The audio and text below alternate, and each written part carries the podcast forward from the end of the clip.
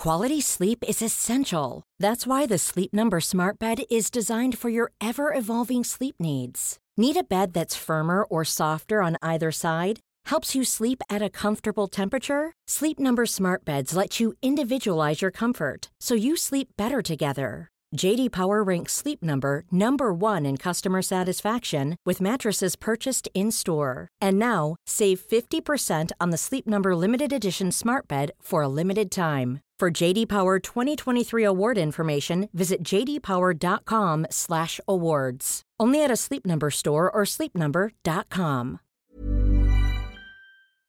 Oh, hi. Uh, my name is Hola, Leonard Susskind, soy Leonard Susskind and I send my y best mando regards un to the saludo Coffee cordial Break a los friends. amigos de Coffee Break.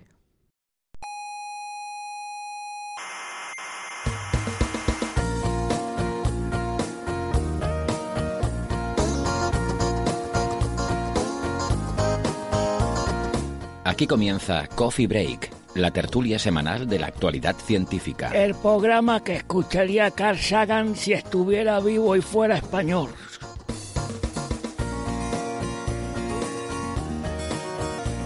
Saludos cientófilos de la galaxia. Sean todas bienvenidas a nuestra tertulia semanal para charlar un rato sobre la actualidad de la ciencia.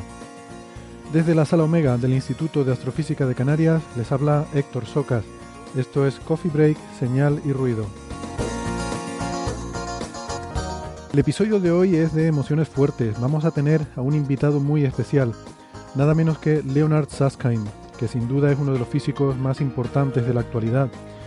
Fue, por ejemplo, uno de los padres de la teoría de cuerdas, o el hombre que declaró la guerra del agujero negro a Stephen Hawking. También analizaremos el aterrizaje, o mejor dicho, el amartizaje, de la misión InSight, que ya se encuentra sana y salva sobre la superficie del planeta rojo. Y nos haremos eco, por supuesto que sí, de la gran polémica que se ha montado con el anuncio de un investigador en China que afirma haber producido los primeros bebés con sus genes modificados artificialmente mediante la técnica del CRISPR-Cas9. Todo eso será en un minuto. Eh, antes les recuerdo que nos pueden escuchar eh, en internet, tanto en las plataformas de iVoox como en Apple Podcast, también en TuneIn y en algunas otras plataformas online. No dejen de suscribirse, les recomendamos que se suscriban porque no les cuesta nada y así tienen la ventaja de que siempre se les descarga automáticamente el último episodio en su dispositivo móvil. Así que ya saben, no les cuesta nada y es la mejor forma de estar al día con la actualidad científica. Vayan a nuestra web para ver toda la información, es señalirruido.com. Con ñ, no pasa nada, todo junto, señalirruido.com.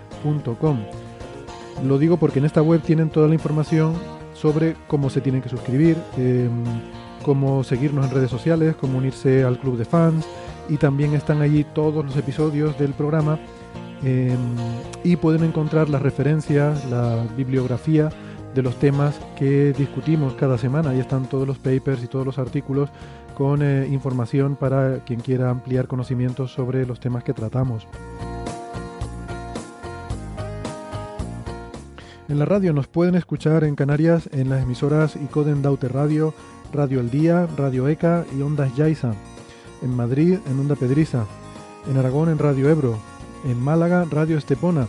Y en Argentina en la FM 99.9 de Mar del Plata. Todos los horarios y las frecuencias de estas emisoras los pueden consultar en nuestra página web. Les recuerdo señalirruido.com.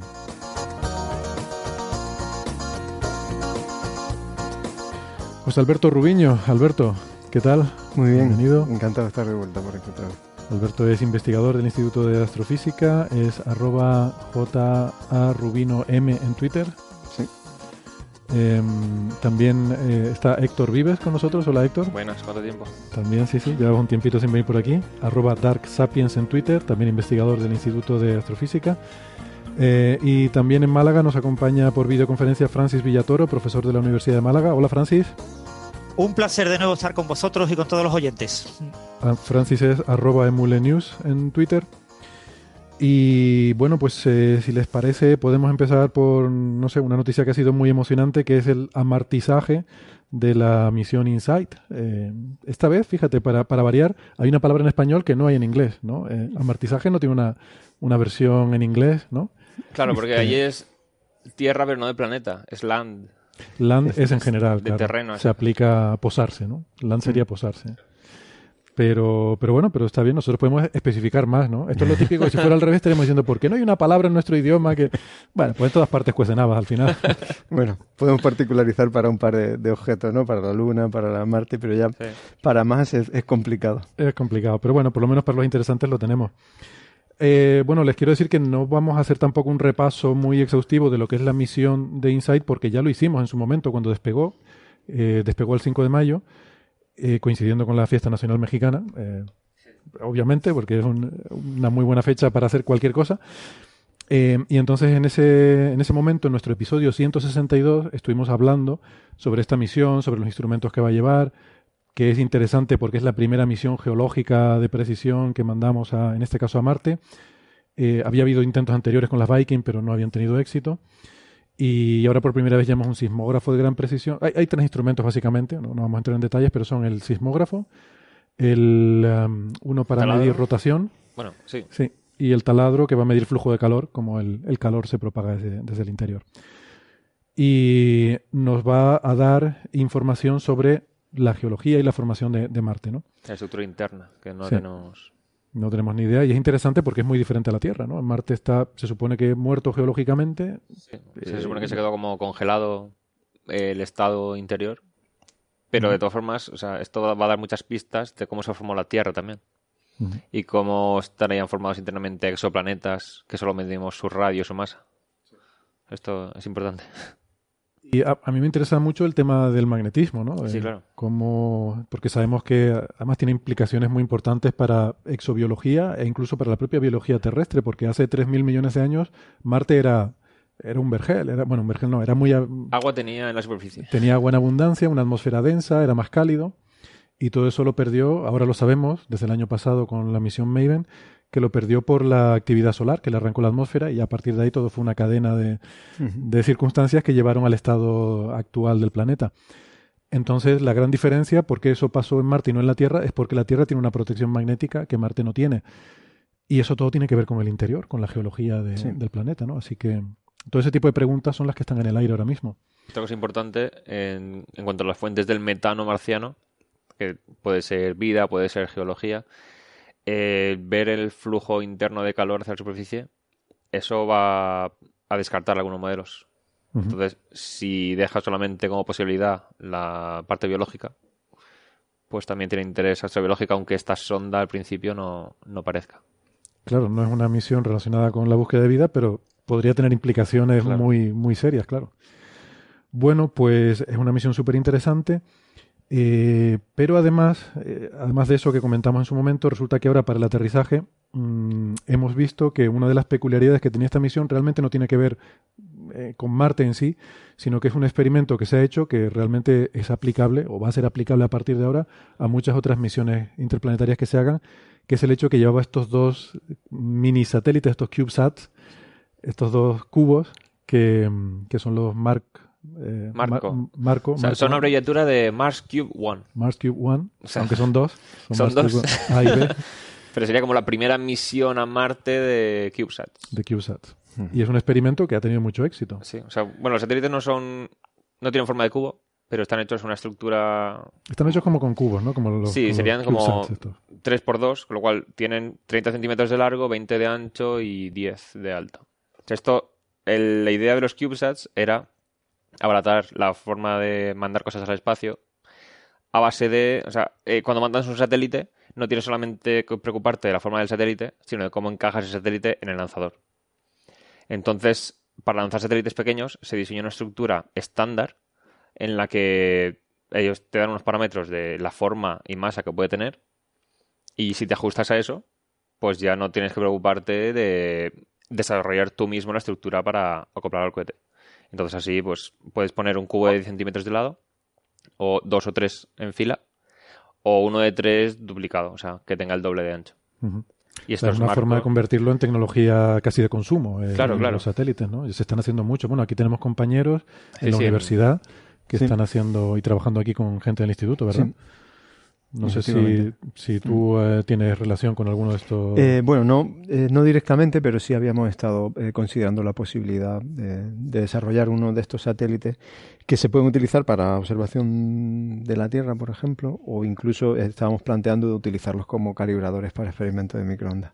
O sea, ponerles un emisor, una antena que puede eh, hacer que vuele el satélite por encima del, de los observatorios y utilizarlo con los experimentos de microondas para, para medir el, el patrón de, de respuesta de las antenas. sí. Claro, porque una vez que se ha lanzado ese- este satélite ya puede desplegar todo lo que quiera. O sea, el tema es en el lanzamiento, tiene que ocupar ese espacio, pero los Marco ya desplegaron los paneles solares y una antena plana que tiene una estructura de forma que puede emitir como si fuera una antena parabólica, pero hecha con la propia electrónica de la antena. O sea, es como una lente de Fresnel, pero de radio. Seguro que le ha quedado muy claro a todo el mundo. Bueno, es Pero bueno, una lente plana, pero que como si fuera una parábola en, Sí, que se puede hacer. efecto. Claro. Con electrónica se puede hacer que funcione como una, como una parábola, siendo una antena plana, con lo cual es más fácil de, de, de hacerla y de llevarla en estas misiones. Sí, hay que imaginarse una, una parábola, digamos, como sólida por dentro, eh, a la que le vas cortando por secciones y vas haciendo como círculos, y cada uno de los círculos tiene su propia curvatura, la propia de la parábola, pero los aplanas todos los círculos, y entonces tienes una estructura plana en la que por eh, círculo la sección va siendo ligeramente curva, y entonces es como si hubieras levantado la estructura, la tienes plana, pero como si la levantaras en 3D, sería la estructura parabólica. Bueno, entonces estos CubeSat Marco que lleva la misión Insight se iban a usar como repetidores, o sea, bueno, se han usado de hecho como repetidores de señal, ¿no? Pero esto porque cuando llega la sonda a Marte, o sea, la preocupación principal de la sonda es aterrizar bien. No puedes ponerle un- una antena parabólica que transmita todos los datos en alta calidad porque eso interfiere en el funcionamiento. Claro, eso tiene que ir metido dentro de una caja del escudo térmico claro, tiene que todo estar y pasando por la reentrada. Por todo. llevarse un montón de golpes, de aceleraciones y... Claro, entonces lo que hacen es emitir en onda corta, o sea, UHF, y eso lo capta una de las sondas de Marte que están orbitando Marte, y luego ya lo reenviaría eso a la Tierra. ¿Qué pasa? Que no todas las los satélites que hay orbitando Marte que se pueden usar para esto, no todos tienen la capacidad de reenviar directamente, porque además hay que convertirlo a otra frecuencia diferente para mandarlo a la Tierra. Y hay algunos que lo que hacen es lo registran y luego una hora más tarde o así ya enviarán los datos a la Tierra. Y además tiene que coincidir que pase por encima de donde está aterrizando la sonda. Entonces es más complicado. Hay que coordinarlo todo mucho. Que de hecho estaba coordinado porque los marcos no se sabía si iban a funcionar o no. O sea, es la primera vez que se manda mini satélites así al espacio interplanetario. No se sabía si la radiación los iba a desactivar o qué. Entonces lo que han hecho estos marcos es recibiendo directamente la señal de la sonda, que como era iba en todas direcciones, pues no iba a ser captada solamente por el, por el orbitador. Ellos directamente la convertían a la banda X, que se llama, otra banda de radio, y la mandaban a la Tierra con más potencia. Entonces, esta imagen que llegó de la superficie marciana con la tapa todavía puesta y se veían las motitas de polvo en la lente, digamos, en la tapa, esta llegó justo tras el aterrizaje porque estaban los mini satélites pasando por allí. Si no, habría que haber esperado a que pasara el orbitador y hubiera habido unas horas ahí que no se sabría que habría si había pasado. llegado todo bien o no. Luego te cuento una qué- anécdota qué sobre curioso. Si puedo meter otra anécdota, que Sí. no sabía que, que comunicaban con la Tierra con la misma banda de X, que es la que mide Quijote, la, la banda de Sí. baja frecuencia de Quijote. Sí, sí. la Bueno, de eh, esa banda se usa mucho en misiones interplanetarias, ¿no? Y- Y en radioastronomía. En, en radioastronomía y, y en- incluso en televisión por satélite. De hecho, eh, o sea, por, eh, en fin, por, por aclarar un poco entonces el esquema a los oyentes, había varias formas para, para que una misión de estas pueda enviar la información de vuelta a la Tierra. Hay, varias formas. Por una parte, la, la propia eh, la propia cápsula de aterrizaje llevaba un emisor UHF, como dice Héctor, que es eh, que emite en todas direcciones y que por tanto es fácil de pillar estando cerca, pero desde la Tierra es muy complicado recibir esa señal. Lleva también una antena para banda X, pero que esa se, se despliega más tarde, ya después de haber aterrizado, si no recuerdo mal. Eh, y la idea era que, en principio, la infraestructura que ya tenemos en Marte con orbitadores es la que va a proporcionar la capacidad de, re- de hacer de repetidor para recibir la señal de la sonda, esa señal eh, débil, digamos, y reenviarla a la Tierra de una forma que se pueda observar.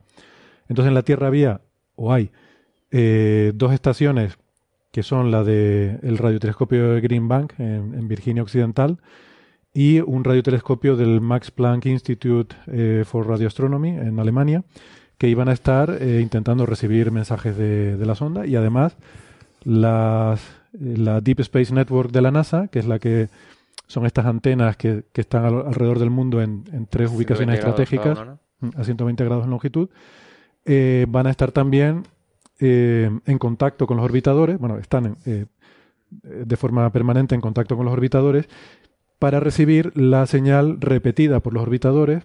El, por ejemplo, el Mars Reconnaissance Orbiter es uno de ellos.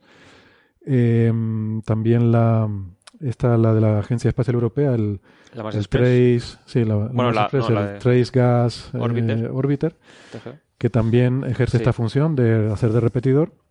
Entonces estos orbitadores iban a dar este apoyo, a re- remitir la señal y tomar imágenes de la zona para ver lo que está pasando allí. Y creo que también había una antena de la ESA en Australia para complementar las de la NASA, por si pasara algo. como redundancia, ¿no? De backup. Mm. Entonces, bueno, todo este tinglado estaba montado para intentar eh, estar en todo momento en contacto con la sonda. Eh, ¿Qué pasa? Que, bueno, si, la, si los marcos estos funcionaban, pues facilita mucho las cosas Claro. porque no necesitas toda esa infraestructura y te llega directamente la señal. No tienes que esperar, lo que decía Héctor, a que el orbitador esté pasando por encima y a que tenga línea de visión con la Tierra para enviártelo, sino que directamente las Marco iban eh, prácticamente en paralelo con InSight hasta llegar a Marte. Al llegar a Marte, pues la InSight cae, cae a Marte y las Marcos siguen, siguen camino. Pasan de largo. Bueno, tengo que puntualizar una cosa, que es que o sea, la señal de la Insight, conforme aterrizaba, sí que se recibía directamente de la Tierra. Pero lo que se hacía era, tú tienes la señal de UHF y estaba programada para que cambiara ligeramente de frecuencia conforme iba pasando por las fases del aterrizaje.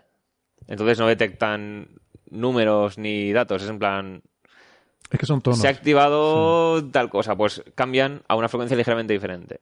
Y iba todo así, o sea, muy poca información. Sí, es que tiene llegaba. esa señal, claro, esa señal es una especie de.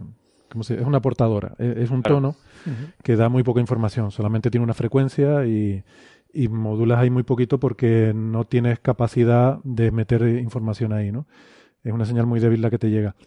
Y, pero toda la telemetría y toda la información detallada te viene a través de, del Claro, o sea, para mandar imágenes sobre todo. O sea, el tema de que la Mars Reconnaissance Orbiter se use mucho para retransmitir es porque estaba diseñada para tomar imágenes de muy alta resolución de la superficie de Marte.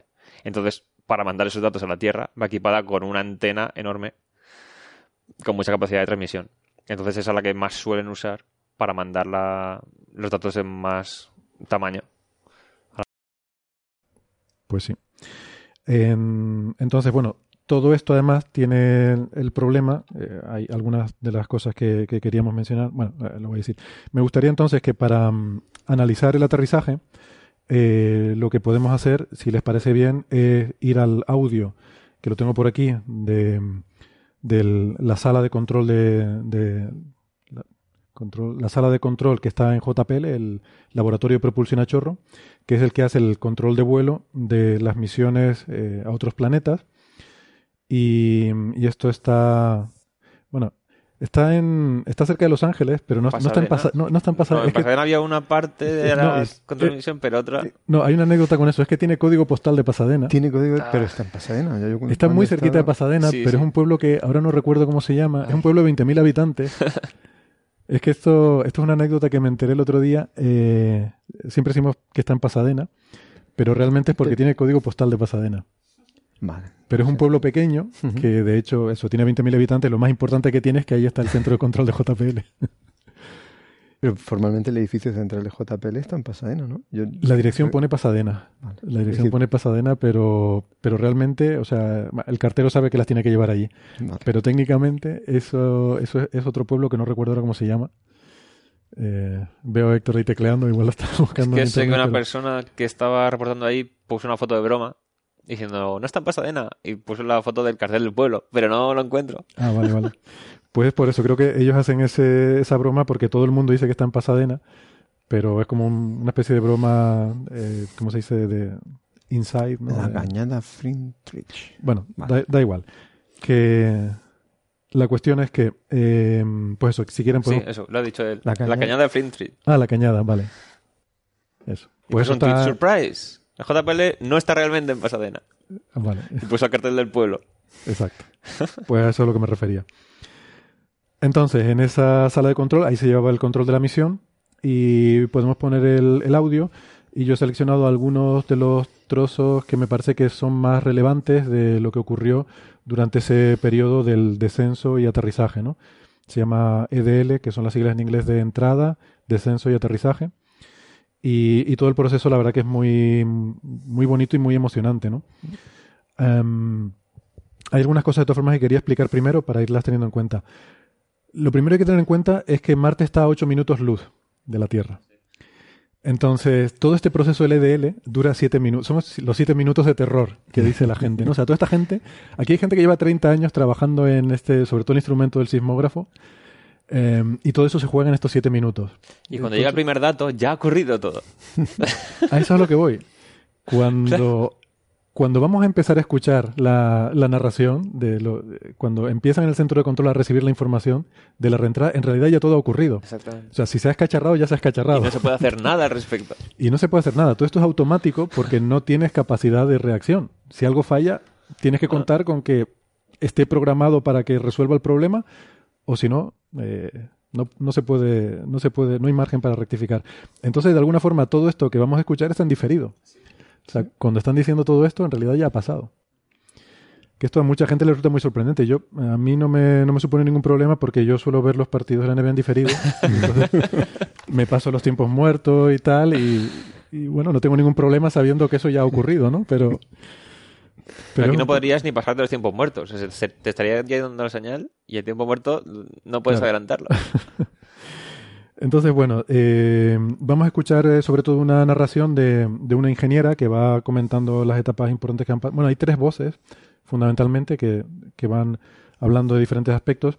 Esto se hace no solo para informar al público, sino porque en una sala de control hay, no sé, 50 personas, que cada uno es responsable de un subsistema, de, de, alguna, de alguna parcelita muy pequeña, y eh, de alguna forma esa información luego va subiendo a las capas más altas, donde se va, mm, digamos, recopilando la información más relevante y, y al final la información de más alto nivel es la que se va dando para que todo el mundo esté al tanto de lo que está pasando.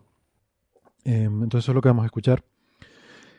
Una cosa importante que vamos a escuchar es que hablan a veces de plasma blackouts. Estos Ujú. son cortes de señal producidos por plasma. Em, y estos cortes de señal ocurren cuando las temperaturas son muy altas. El plasma que se produce mm, da lugar a interferencias que, dan, que producen cortes de señal. Mm. Esto tiene que ver con la propagación de, de ondas electromagnéticas en, en- en medios eh, plasma, en, en medios conductores. Hay frecuencias eh, por debajo de las cuales no se puede producir la, la transmisión de la señal, se, se- se absorbe completamente.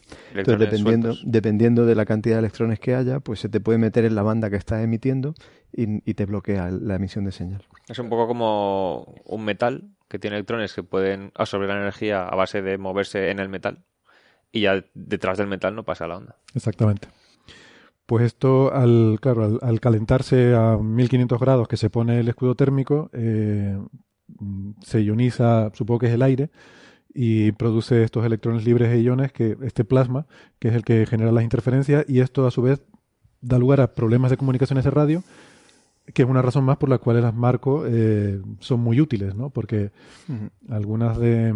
Y también es parte de la razón por la que no conviene ir dirigiendo remotamente una operación de estas, porque te puedes quedar sin contacto en cualquier momento, aunque no tuvieras el lag temporal, ¿no? Eh, entonces eso es importante. Los un detallito que quizás no sé si ha quedado claro para muchos oyentes. Eh, cuando se habla de que podían fallar las marcos, claro, mucha gente pensará, bueno, pues iba eh, la Insight con las marcos pegadas al lado y justo cerca de Marte suelta a las marcos. Pero no, es así.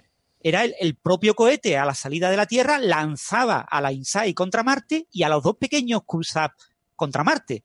Y esto era como tirar una piedra desde la Tierra y por casualidad que llegaran justo en el momento justo y cuando tenían que llegar, porque esta- las marcos pasan de largo de Marte, ¿no? Sí. Entonces tenían Aunque que llegar tenían- justo en el momento en el que estaba reentrando. eh, Aunque Insight. capacidad Eso de maniobra era también. un tiro de piedra muy, muy fino. O sea, la- las Marco podían maniobrar ligeramente usando unos chorros de gas, que como también es un gas que se usa en extintores, eh, a las dos ondas, aunque oficialmente son Marco A y Marco B, las llamaban, les apodaban Wally y Eva, como en la película de Wally. Porque ahí está la escena de que con el extintor va maniobrando por el espacio. Entonces, en, en toda la retransmisión de aterrizaje no dijeron nada de estos apodos. Dijeron No. todo el rato Marco A y Marco B, pero es un detalle Son como pequeños Iron Man, ¿no? Referencia al marciano, ¿no? Eh, de hecho, dicen en la. Ahora oiremos en la. mm, Durante la transmisión, dicen. La retransmisión no. En- durante la, la narración en la sala de control hablan de Marco Alfa y Marco Bravo, porque es la jerga esta de Sí. abecedario fonético, ¿no? En aviación se usa Mm. mucho, también en jerga espacial. No se dice ABCD, porque eso es como muy cortito y puedes confundirte de letras. Es cuando lo habrán visto en las películas, dicen Alfa, Bravo, Charlie, Delta, ¿no? Para no decir, para tener redundancia y que se entienda mejor la cosa, ¿no? Entonces, Para decir, D de Dinamarca. Sí, bueno, la D es Delta. Claro, por eso. O sea, es como hacen sí. en el programa de este de, de la Rueda de la Fortuna. Y se hace preci- precisamente para que no se confunda la letra con otra Ajá. cuando suenan parecido. Ah, vale. No, no conozco ese programa, pero Bueno, está em, bien. Para no confu- confundir B con D al decirlo rápido. Pues uno es Bravo, otro es Delta, ya no, no se lían. Es la bueno, también en, en terminología militar, ¿no? Se usan Mm. también esta, em, esta forma de hablar. Vale, y, em, y también otra cosa que mencionan es la portadora, que de vez en cuando se dice en inglés es carrier, ¿no? La- es la onda portadora porque realmente tú cuando, cuando transmites una señal, eh, igual que en la radio convencional, si están escuchando este programa por la radio, hay una onda que es la portadora, que es la señal que tú recibes, que tú detectas, eh, pero luego sobre esa señal hay variaciones, se introducen modulaciones, que es la información que tú quieres enviar. Entonces, cuando tú estás escuchando la FM 99.9, quiere decir que la portadora es una onda de 99.9 MHz y eh, en este caso es frecuencia modulada, se, varía un poquito la frecuencia de, esa portadora y en esas variaciones de frecuencia está pues la voz de la persona que está hablando, por ejemplo, ¿no? Pero en este caso, como, como decía Héctor, eh, la propia portadora tiene una, una frecuencia que la varían en diferentes fases del proceso para saber que está, nos está diciendo diferentes cosas. Pero hay un detalle muy interesante que es que tú sabes exactamente a qué frecuencia está emitiendo la Sí, Insight, También. sabes qué frecuencia recibes, por lo tanto sabes la velocidad de la sonda por el efecto Doppler. Y una cosa muy chula es que hay un, hay un momento en el que se produce una variación brusca de la frecuencia debido al tirón del paracaídas. Exactamente. Pues es como sabían que se había desplegado el paracaídas y había frenado de repente. Al- Se produce un frenazo brusco y entonces se produce, y eso, bueno, lo oiremos que, que lo dicen, ¿no? Cambio brusco de velocidad Doppler. Sí. Eso indica que el paracaídas ha, ha funcionado. Esta sonda lleva paracaídas, un paracaídas supersónico, porque se activa Sí. eh, cuando va más rápido que la velocidad del sonido. Esto es, esto es una pasada y tiene sus problemas serios, pero ya es tecnología que se ha Sí. testeado. Es que el problema de Marte es que la atmósfera es tan tenue que para cuando llega a ser suficientemente densa, ya casi estás en el suelo. Ya no tienes posibilidad de... Entonces, el, el paracaídas hay que abrirlo cuando todavía estás yendo muy rápido. La, Bueno, la historia de misiones a Marte muestra que es Sí, sí, sí. difícil aterrizar en Marte. Dicen que es como lo peor de ambos mundos, entre la Tierra y la Luna. La Luna puedes bajar con cohetes y ya, porque tiene poca gravedad, pero en Marte hay mucha gravedad, pero la atmósfera que tiene no puede frenar como en la Tierra con paracaídas, porque es muy tenue. Entonces hay que combinar, es todo siempre muy complicado. Seguramente Marte debe ser el planeta interior más difícil de aterrizar por esa combinación, ¿no? Tiene una gravedad respetable y una atmósfera muy tenue con la que no te puedes frenar. Así que, bueno, de hecho hemos aprendido mucho porque nos hemos estampado de muchas formas diferentes en Marte. Sí. Llegar al suelo se llega, pero en condiciones. Entonces te usa primero un paracaídas y luego unos retropropulsores, ¿no? Entonces, bueno, si quieren vamos a la, vamos a la sala de control de, de JPL y vamos a ver cómo se, cómo se desarrolló esto. Radio Science reports plasma blackout as expected. Aquí están diciendo que eh, se esperan estos, estas, estos cortes de señal por stations plasma. have reported plasma blackout. Still receiving insight telemetry via Marco. Y dicen que ha habido Marco eh, Alpha has carrier interruption. blackouts, pero que están recibiendo la telemetría a través de Marco y que también dicen que Marco eh, ha perdido, ha tenido pérdidas de, de señal también por este, por estos eh, blackouts, estas pérdidas de señal. Insight should now be experiencing the peak heating rate. Este es el momento en el que tienes el pico de calor, que cuando se pone a 1500 grados. el- Marco Bravo shows carrier interruption, but still in lock. que los marcos han tenido interrupciones, pero todavía siguen manteniendo La el- señal, sí. la señal, el lock, ¿no? El- siguen manteniendo el punto de mira sobre la sonda. InSight has passed through peak deceleration. Telemetry shows the spacecraft saw about 8 Gs. Marco Alpha and Marco Bravo maintain lock. Radio science reports carrier detected. Entonces, aquí lo- sí. ha pasado por la fase de mayor deceleración en la reentrada, que no coincide con la de mayor calor en la reentrada, porque primero va mucho más rápido y luego, o sea, conforme va frenándose, em- aumenta la densidad de la atmósfera, con lo cual se frena más rápido. Y parecía que lo habían detectado. Y- ten- y había- eran 8G del mo- Oye, de- 8G. Sí. Sí. después de pasado eran 8G, que, que es una barbaridad. Sí, sí, sí. Y eh, sí, algo más decían, ¿no? Que los Eh, marcos lo habían detectado todo. que, ah, sí, que, y que habían detectado el carrier de estaciones en tierra. Sí. Que la señal portadora se había detectado en las estaciones en tierra. Y por eso los primeros aplausos, ¿no? Porque eso ya es, una, Claro. ya es una buena señal. The parachute will deploy nominally at about Mach 1.7. El paracaídas se desplegará cuando llegue a la velocidad de Mach 1.7, a, a 70% Standing más de la velocidad.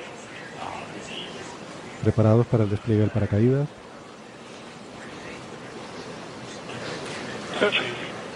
Radio science reports sudden change in Doppler. Cambio brusco de Doppler. Ground stations are observing signals consistent with parachute deploy. Observan señales consistentes con el despliegue del paracaídas. Bueno, podría haber un cambio brusco en Doppler, pero con velocidad no esperada y significaría que va cosa que va mal la cosa. O sea, no solo se detecta un cambio en la velocidad de la sonda, sino que coincide con lo que se esperaría desplegando paracaídas. Desplegando paracaídas. Muy bien.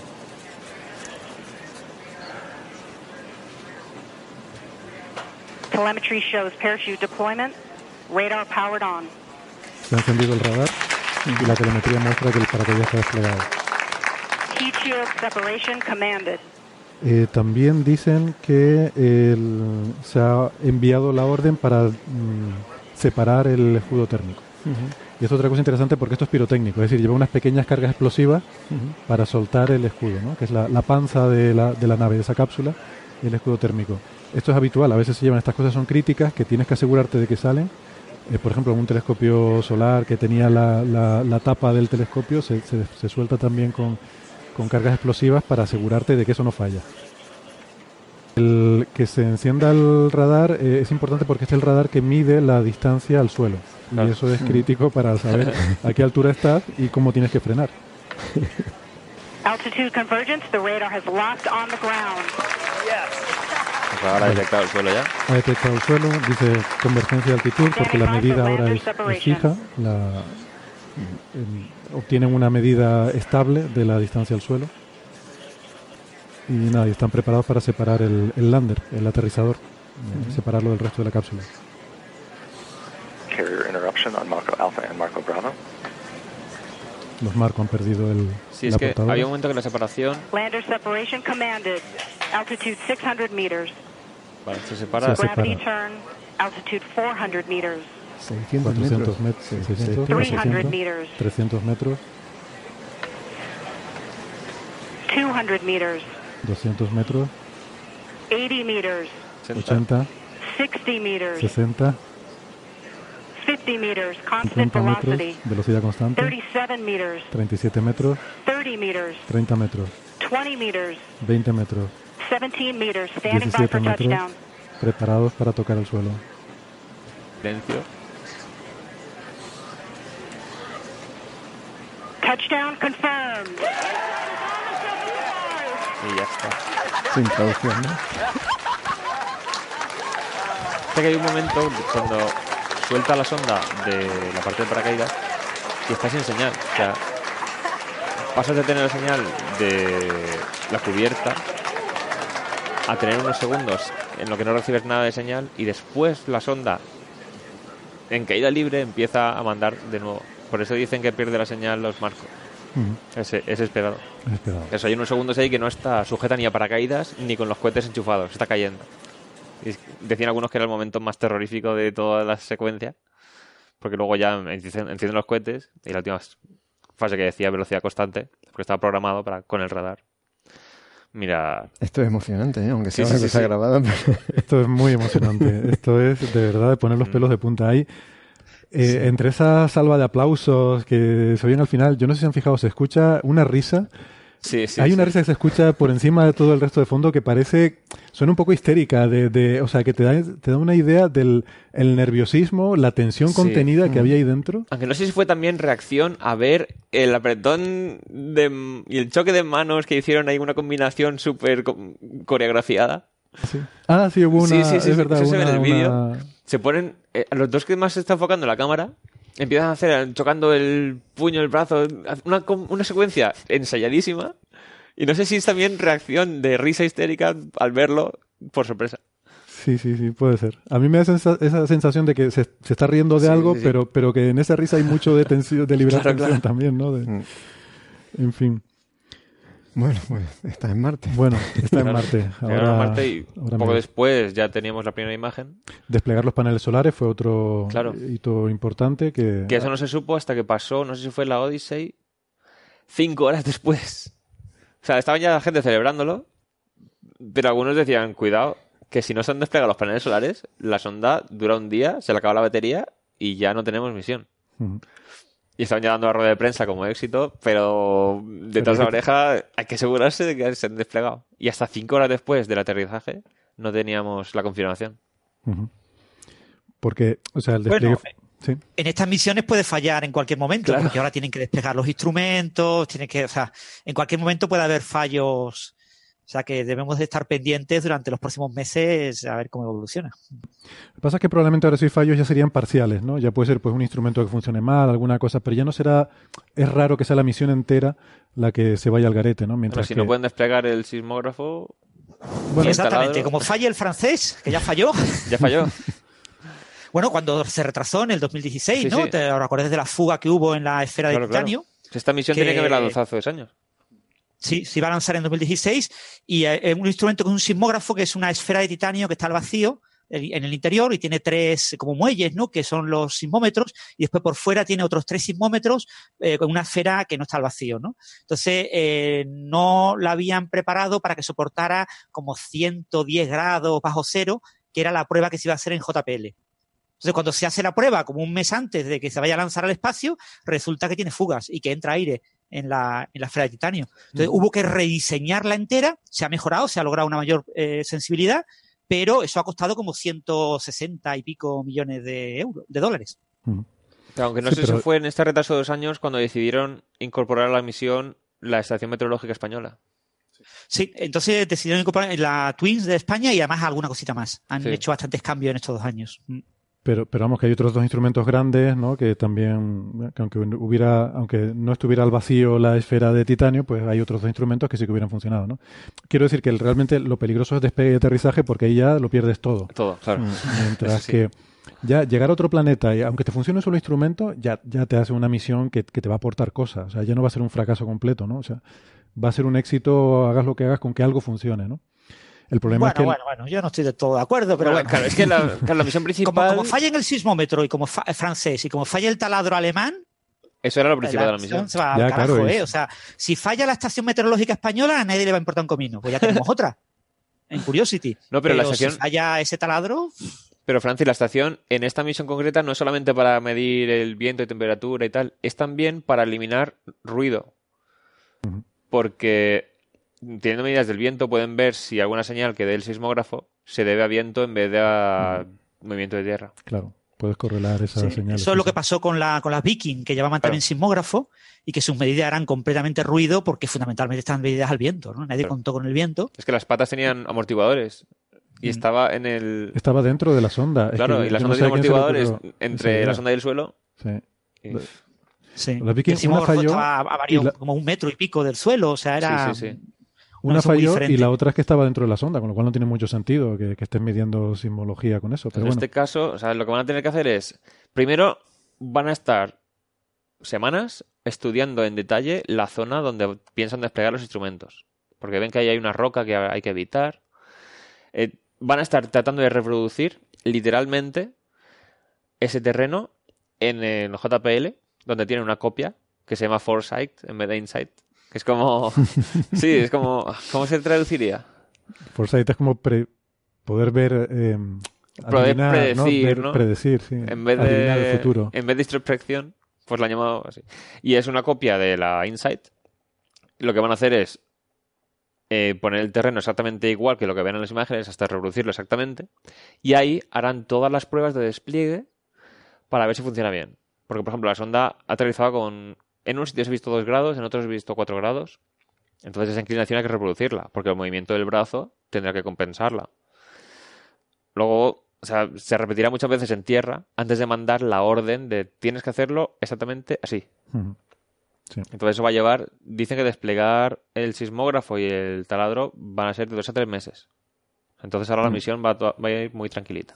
De hecho, todavía no han quitado la tapa de la cámara. Eso se va a hacer en un par de días desde el aterrizaje, ya estarán a punto, supongo. Pero eso hasta la semana que viene no iban a empezar a hacer cosas. Esto es bueno para los que hayan visto la película del marciano o leído el libro, que hacen también eso, se van a JPL a reproducir Ah, claro. exactamente la, coger la que era la Pathfinder, ¿no? Bueno, no me acuerdo exactamente Sí, la sí, escena, sí. pero La- creo que era la para Pathfinder, sí. sí, intentar reproducir allí toda la situación que tenía Claro, para Watney cómo- en Marte Mm. eh, y, y bueno, tratar de, de buscar el, la situación más parecida posible para darle las instrucciones, ¿no? Pero esto lo hacen con todas la- lo- todos los rovers y todas las misiones marcianas. Tienen una copia en tierra, tienen algunos cables para tirar hacia arriba y compensar un poco la gravedad en los sistemas que necesitan tenerla en cuenta, como el brazo robótico en la misión esta para desplegar el sismógrafo y el taladro. Y lo que hacen es reproducen el terreno. Pues si quieren ver si podría subir aquí el rover por esta cuesta, vamos a hacerlo lo más parecido posible y probar en tierra antes de decirle al rover que vaya. Y todo está muy ensayado, porque un fallo puede ca- acabar con la misión. Eh, bueno, de hecho todas las misiones espaciales queda una copia siempre en tierra. Hay Claro. una- De hecho, hay misiones que se han hecho a base de reciclar Sí, spare parts, las partes las de partes que se repuesto. habían quedado en tierra porque la misión ya terminó y Hmm. ya. Muy bien, pues, pues nada, esto es lo del, lo del Insight. Ya les digo, refiero a los oyentes a ese episodio 162 donde hablamos en más detalle sobre los objetivos científicos de esta misión. ¿Hay ¿Alguna otra cosilla que querían comentar? Lo último que podría comentar es que están ahora con las fotos, porque tienen una foto, tienen como tres fotos, en lo último que he mirado, de la zona de despliegue de instrumentos, que es una cámara, y tiene otra cámara en el brazo robótico, que ya ha tomado también tres fotos distintas. Y con esa se ve más el paisaje hacia el horizonte. Y claro, como no han llegado justo al centro de la elipse de probabilidad donde iba a aterrizar, sino que ligeramente fuera, es una zona más rocosa de lo esperado. Pero parece que la Insight ha caído, o sea, ha acabado en una especie de cráter pequeño que está ya relleno de arena, lo cual les viene muy bien. O sea, parece que tiene eso, cuatro horas de inclinación, pero el terreno es, dentro de la zona más rocosa, está muy libre de rocas. ¿Y por qué es importante que sea arena? Porque el taladro lo que hace es, tiene una cosa giratoria que va comprimiendo un muelle y luego llega un escalón en lo de rotación y impacta contra el suelo, lo empuja ligeramente. Entonces, eso en piedrecitas y arena puede perforar. Pero si encuentra con una roca grande, ahí se queda, ya no va a entrar más al suelo. O sea, a lo mejor si se desvía hacia un lado puede seguir con- en profundidad, pero si no, no. Entonces, si quieres 3 o 5 metros, que es lo que tenían planeado, hay que tener eso en cuenta. Entonces, si el cráter tiene menos profundidad, a lo mejor se queda a menos distancia de, de la superficie. Eso es lo último que se sabe. Muy bien, pues yo quiero eh, mandar un, un mensaje eh, para concluir con este tema.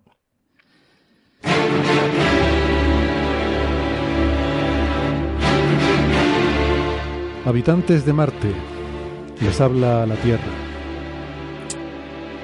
Como habrán podido comprobar, en los últimos años hemos estado haciendo algunas demostraciones de nuestra fuerza, porque ya no somos las criaturas asustadas del siglo XIX, cuando H.G. Wells escribió su obra de la Guerra de los Mundos. Ya no les tenemos miedo y como habrán visto en los últimos años hemos lanzado un proyectil, el proyectil Schiaparelli, eh, que demostró nuestra capacidad de impactar sobre la superficie de su planeta. Tenemos también en su planeta un robot que dispara rayos capaces de vaporizar rocas. Y ahora, con esta, este nuevo aterrizaje, vamos a hacer un agujero en su planeta para demostrar que en el sistema solar el que manda es la Tierra. no somos criaturas violentas, pero queremos dejar claro que aquí mandamos nosotros.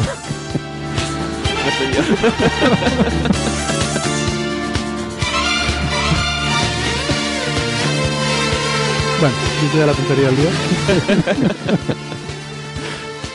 Lo dejamos ya. ¿Quieren añadir algo? Que les pongo voz de En 2020 mandamos otro taladro. otro taladro. Conecta más.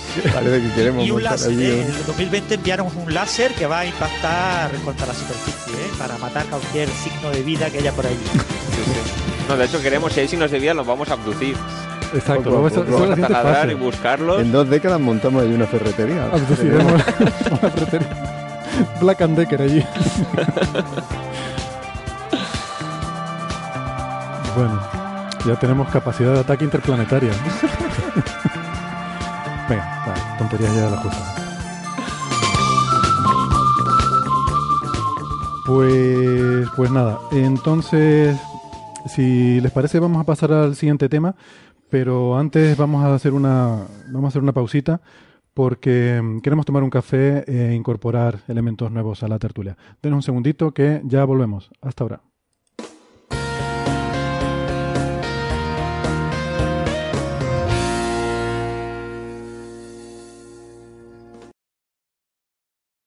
Este momento se incorpora a nuestra tertulia José Edelstein. Hola José, ¿qué tal? Hola, ¿qué tal Héctor? ¿Qué tal todos? Muy bien, eh, gracias por acompañarnos, que sé que estás súper liado, que tienes un viaje ahí inminente y que estás con mil cosas, pero gracias por hacernos un ratito porque vamos a hablar de Leonard Susskind y creo que tú, como además es tu tema, todo esto de la teoría de cuerdas y estas cosas, pues eh, la verdad es que viene muy bien que puedas eh, compartir con nosotros este rato de tertulia. Eh, entonces, si quieren, empezamos hablando un poco de, de, la trayectoria de, de este hombre, ¿no? Que básicamente en todos los grandes problemas de la física teórica ha estado metido con un papel protagonista, ¿no? En teoría de cuerdas, que fue uno de los pioneros, en el principio holográfico, en la, la paradoja de la información de los agujeros negros, o sea, todas estas cosas con las que se está peleando ahora mismo la comunidad, ¿no? Pues está metido en todos los grandes fregados, ¿no? Sí, sí, también, también estuvo, eh, bueno, también, también tuvo trabajos importantes en, en QCD. Yo he, he perdido cuántica. el video, pero no sé, ¿me estás, me estás escuchando? Sí, te escuchamos Sí. bien. Ah. Eh, bueno, o sea, tiene, tiene trabajo a lo largo de todos los, no sé, cerca de 40 años que lleva trabajando, ha tenido sí, un papel protagónico en muchísimos temas, también en temas de cosmología, en- tiene trabajos en lo, en lo que se llama Technicolor, o sea, en- en- en- siempre en donde se metió, digamos, fue, fue alguien que supo dejar su huella, además de ser uno de los padres de la teoría de cuerdas. claro. Mm. Y además es un gran divulgador. Eh, tiene unas, eh, unas clases que da en, en Stanford eh, Mm. sobre física teórica, pero que, que no son para estudiantes, de, digamos, de universitarios de física, sino es lo que llaman clases para adultos, que, que es como para gente que está interesada en esos temas, pero que no están haciendo un- una titulación. Y, y además, pues, bueno, últimamente esas clases se han estado grabando y están en YouTube. Em, ha Sí, escrito. él, él- Sí. Un, un- un comentario de, de- de índole personal, pues bueno, yo obviamente lo he conocido, conferencias y en alguna oc- ocasión en Chile hemos estado en una conferencia muy pequeña. Es una persona con una, con, con una muy fuerte personalidad y es un- no, no pasa desapercibido nunca. Eh, tiene mucho carisma, tiene mucho carisma. Entonces, verdaderamente, cuando él está en una conferencia, eh, es casi seguro que va a ser la figura central de la conferencia, la que todo el mundo va a estar esperando sus opiniones, a menos que esté alguno de los otros, no sé, cinco popes, que puede ser que lo eclipsen un poco, pero si no, yo recuerdo particularmente, y es una, una anécdota que viene al caso porque ayer se cumplieron 21 años de la conjetura de Maldacena, la primera vez que se presentó la conjetura en Europa fue en el CERN, eh, unos pocos, un par de semanas después de que le enviara el trabajo a- al archive, y estaba justamente en una conferencia en la cual la recuerdo especialmente como descrita por lo que acabo de decir, o sea, Susskind era, era la figura de, la conferencia, pero a, a un punto que verdaderamente hasta, hasta llegaba a ser irritante, ¿no? Porque todo, cuando él preguntaba algo, temblaban los speakers, eh, cuando los speakers cuando querían aclarar algo sutil, se dirigían a él directamente, y en ese momento el tema, que el tema, digamos, que era, que dominaba a la gente que trabajaba en, en teoría de cuerdas se llamaba eh, estaba la teoría M de muy poco antes y se llamaba M-Atrix Theory, ¿no? como teoría de matrices, pero donde el Atrix estaba entre paréntesis. Y él era uno de los autores de ese trabajo y era el tema dominante. Todo el mundo eh, quería hablar de esos temas, presentar cálculos en esos temas. Y cuando vino Maldacena y presentó su trabajo, fue atacadísimo. Eh, hubo, recuerdo particularmente a Jeff Harvey, que este, además con, con, con sorna, o sea, como diciendo lo que estás contando, quién se va a creer lo que estás contando. Y una anécdota que, bueno, esto no sé si debería este, quedar registrado, pero, pero que no me puedo olvidar, y después yo se la comenté con, con, con Maldacena, fue que en un momento que lo estaban atacando mucho, este, Maldacena dijo, bueno, en el peor de los casos esto es tan falso como la teoría de matrices. Y lo miró, lo miró a Susskind y, y dijo algo así como perdón, este, y continuó su charla. Pero fue, fue muy divertido, pero bueno, ese, es- ese es sea, es una persona que inmediatamente copa el centro de la escena, tiene una personalidad arrolladora, un tipo muy, obviamente muy inteligente, muy locuaz, muy gracioso y muy, eso, muy imponente. Ujú. Es, eh, sí, yo, bueno, había leído alguna, alguna historia, ¿no? Un poco sobre, sobre su vida que eh, he leído por ahí que lo llaman un poco como el, chico malo de la física o algo así, ¿no? Supongo que hace referencia a eso que dices tú, ese carácter arrollador un poco y, eh, y esa forma de, de, imponerse, ¿no? Tan, ah, no sé si agresiva es la palabra, pero eh, he estado leyendo un poco estos días sobre, sobre su vida y, y vi un- una entrevista que me gustó mucho en, el, en The Telegraph, el periódico de Telegraph, por una periodista que se llama eh, Elena de Bertodano. Y mm, ahí cuenta un poco que, bueno, cuando era pequeño, o sea, por- tuvo una infancia muy dura, por lo visto, ¿no? Era de, de una familia muy humilde en un, en un barrio de Nueva York. De hecho, no, no recuerdo incluso en el Bronx o algo así. Y era, eran gente muy humilde. Sí. Vivía, sí. Vivía en un apartamento pequeño de una sola habitación, eh, sus padres y él. Su padre era fontanero y un poco la expectativa era que él se dedicara también a eso, a la fontanería, ¿no? Y en un momento dado les dijo eh, a sus padres muy seriamente que él no quería ser fontanero. Y entonces se montó en casa ahí un, un, revuelo muy grande porque, eh, bueno, eh, era como una especie de, afrenta familiar. Y, y- el padre, según sus propias palabras, dice, bueno, ¿qué quiere ser? ¿Una bailarina? Y él respondió, no, no quiero ser una bailarina, quiero ser un físico. Y el padre le dijo, olvídate de eso, tú no vas a trabajar en una droguería. Dando a entender que había confundido la palabra, bueno, la palabra en inglés para físico con la de farmacéutico, ¿no? Era un poco la... Y él le dijo, no, no, no, papá, estás equivocado, no es eso. Quiero ser como Einstein. Y entonces el padre guardó silencio un momento, la madre se echó a llorar y dijo, ay Dios mío, nos vamos a la ruina. A la ruina. O sea, esa gente tan humilde ya veían que su hijo se hiciera físico como una ruina económica para la familia, ¿no? Y el padre, en ese momento, como que eso sí que le había llamado la atención y le dijo, dijo, cállate, el chico va a ser Einstein.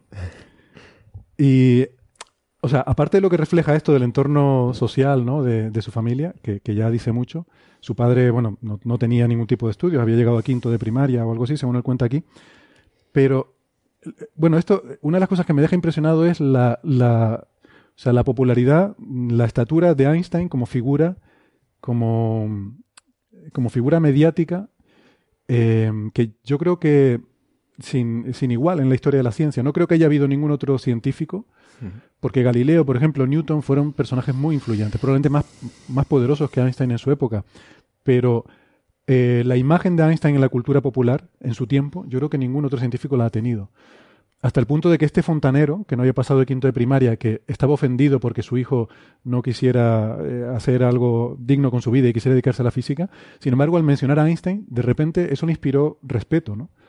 Eh, le fue una figura de respeto. Y esto me, me llama mucho la atención. Creo que esto no. Bueno, y José, que ha escrito mucho sobre Einstein, pues igual tienes opinión al respecto. Bueno, ten en cuenta que eh, más o menos esto ocurrió pocos años después de que Einstein muriera, y además este, la familia, ¿sabes quién es? Una familia judía. Eh, o sea que sí, a, mí me contó esta historia, pero no, no, tú contaste algún detalle más de lo que él me contó a mí, pero me contó esta historia. Y sí, claro, Einstein era para, para, para todo el mundo, pero muy en- especialmente para la, la comunidad judía y mucho más para la comunidad judía de Nueva York, era pues no, no, el, el no va más, ¿no? Entonces, que un hijo se dedicara a eso no podía ser malo.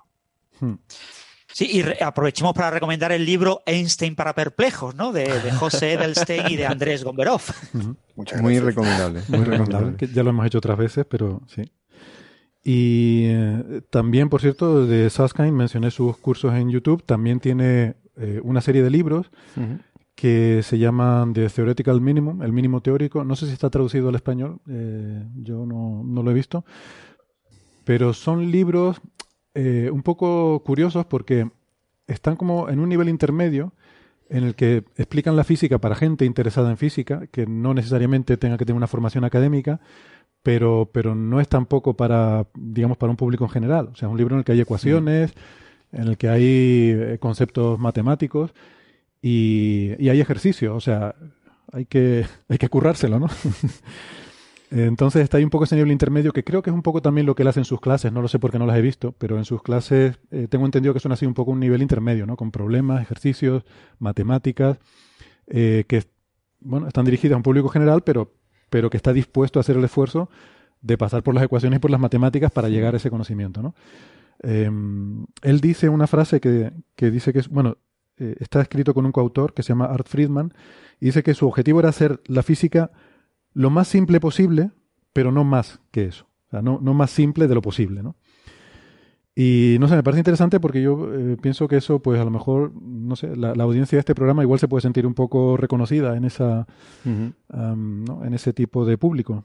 Eh, me parece a mí, no lo sé. La verdad que no conozco los libros, tengo, tengo curiosidad. Mm, me sale, ese en concreto me sale en inglés y en italiano, pero en español no lo veo. Vale. Bueno, Sí, lo- los libros son como los libros de texto de los cursos que podemos ver en YouTube. Tú, eh, si te- hay una página web que se llama The Theoretical Minimum que te pone todos los cursos y pinchas en ella y ves los vídeos en, en YouTube de cada curso y después puedes conseguir el libro asociado a- al curso. No todos los cursos tienen ya libro. Por ejemplo, el de teoría de cuerdas creo que todavía no lo tiene, pero muchos de los cursos sí tienen ya libro. Vale. Bueno, y mm, luego él pues cuenta en esta entrevista que leí, como decía en The Telegraph, que mm, habla un poco de su vida, ¿no? Y cómo pues era un poco difícil, ¿no? Su, infancia no, no debió ser muy, muy sencilla. Dice que los libros que compraba de matemáticas los escondía porque no quería que, sus que sus amigos lo vieran con esos libros y, y pensaran que le gustaban esas cosas, ¿no? O sea, esto nos da una idea un poco del entorno social en el que este hombre se crió.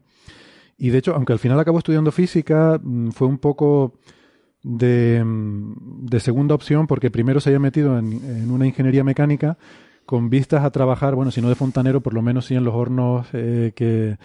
Los hornos no, las calefacciones estas que se estaban empezando a montar abundantemente en Nueva York en aquella época, donde parecía que había perspectivas, pero al final llegó, se metió allí, empezó a ver las matemáticas, la física, eso es lo que le llamaba, y llegó un momento en el que decidió que no, que se iba a dedicar a, a la física y bueno, fue, fue duro, tuvo que irse a Israel, y, pero dice que su padre, habla como con mucho respeto de su padre, ¿no? Esta persona, a pesar de, de ser un poco, un poco rudo, ¿no? Un poco brusco por lo que, lo que veíamos en esa, ese primer párrafo que, que hablaba de su infancia, eh, su padre se interesó por la física y él se dedicaba a explicarle cosas, ¿no? A intentar explicarle cosas.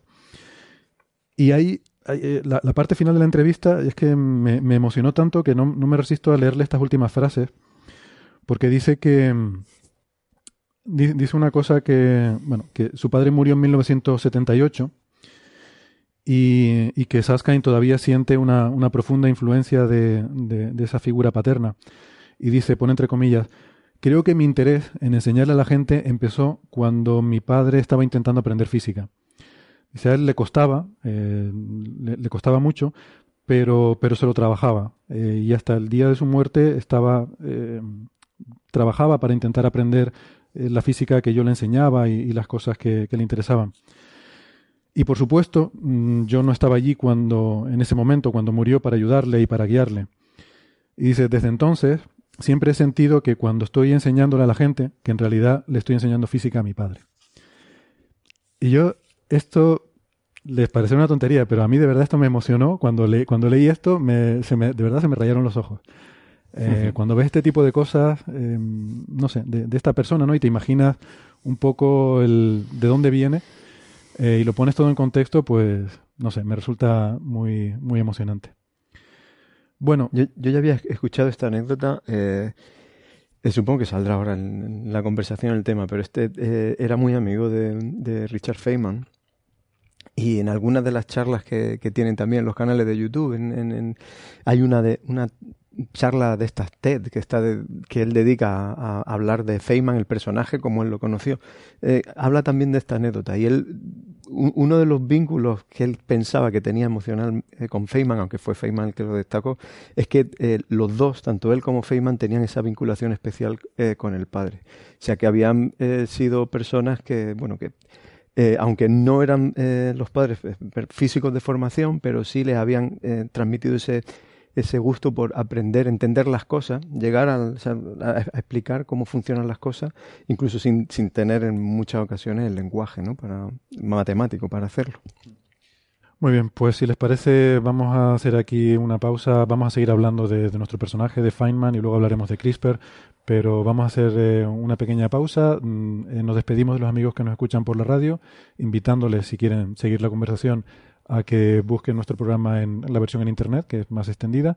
Pero si no, pues nos despedimos hasta la semana que viene. Y si nos escuchan en el podcast, pues no toquen nada, que volvemos enseguida. Hasta ahora.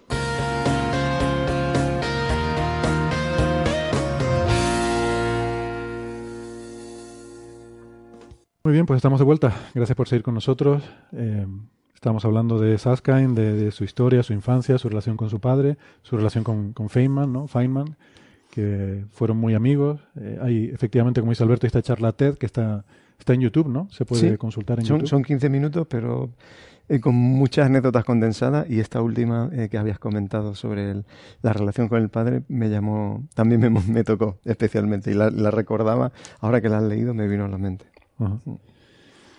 Em, Yo creo que de hecho la personalidad, antes mencionaba la personalidad de él y yo creo que estaba muy impregnada de, digamos, dentro de lo que podía, Feynman era un personaje muy, muy, muy especial, pero yo creo que el estilo de él, de algún modo se ve claramente algunos indicios de, de cómo cuentan, yo no lo conocía a Feynman, pero bueno, lo que cuentan de él.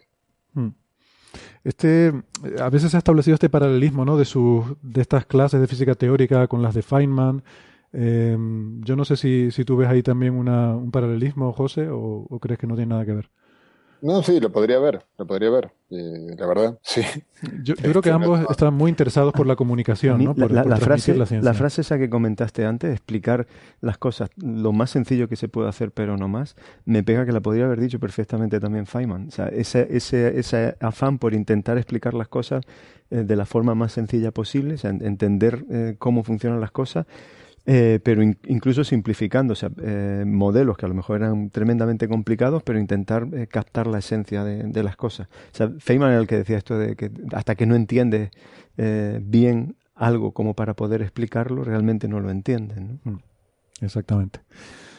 Muy bien, pues ¿quieren que hablemos un poco de la física o hay alguna otra anécdota o cosa que quieran contar? Eh, a mí me gustaría empezar, si les parece bien, porque hemos tenido en Coffee Break a Ed Hoft, a Maldacena y ahora a Suskin. Entonces podemos hablar del principio holográfico, ¿no? Ya hemos cerrado el círculo.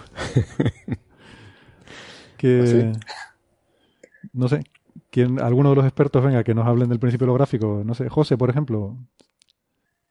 Eh, bueno, digamos, la, a ver, el- el- a, a mí me gusta, me gusta hablarlo después de Maldacena, o sea que no, los trabajos de, de Toft, yo no lo puedo pronunciar tan bien como tú, y de, y de Saskin son... Perdona, lo, eh, tuve, lo tuve que practicar mucho porque sí que me dijeron antes cuando, cuando eh, me concedió, nos dijo que sí, que aceptaba entrevistar, eh, entrevistarlo, fui a preguntarle a un amigo mío holandés que cómo se pronunciaba esto. Y además dio la casualidad de que este amigo es un, bueno, un, un investigador que trabaja en física solar, ya bastante veterano, que resulta que lo conocía, habían, habían estudiado juntos, curiosamente.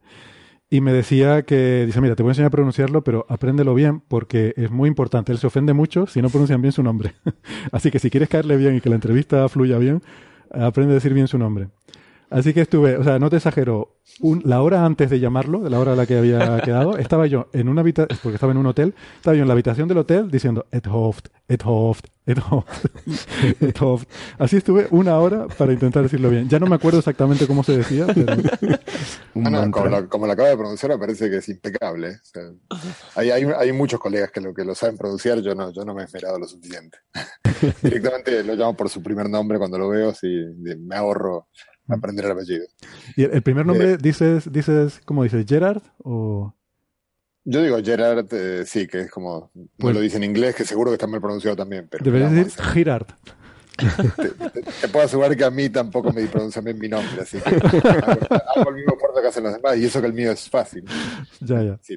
Pero en la comunidad de física les- es, es el único lugar en el cual les cuesta menos mi apellido que mi nombre. es algo muy curioso. Eh, bueno, el, el- principio holográfico que digamos, arrancó con, eh, Toft cuando eh, él haciendo unos cálculos de, de, de, de absorción y de, de- de- de agujeros negros, bueno, encontró esto que de alguna manera ya está contenido en, la fórmula de Beckenstein y Hawking de la entropía de agujeros negros, que es que la entropía depende del área, como si todos los grados de libertad, digamos, se- todos los grados de libertad quiere decir toda la información que el agujero negro, todo aquello que el agujero negro se traga, fuera a parar al área del agujero negro.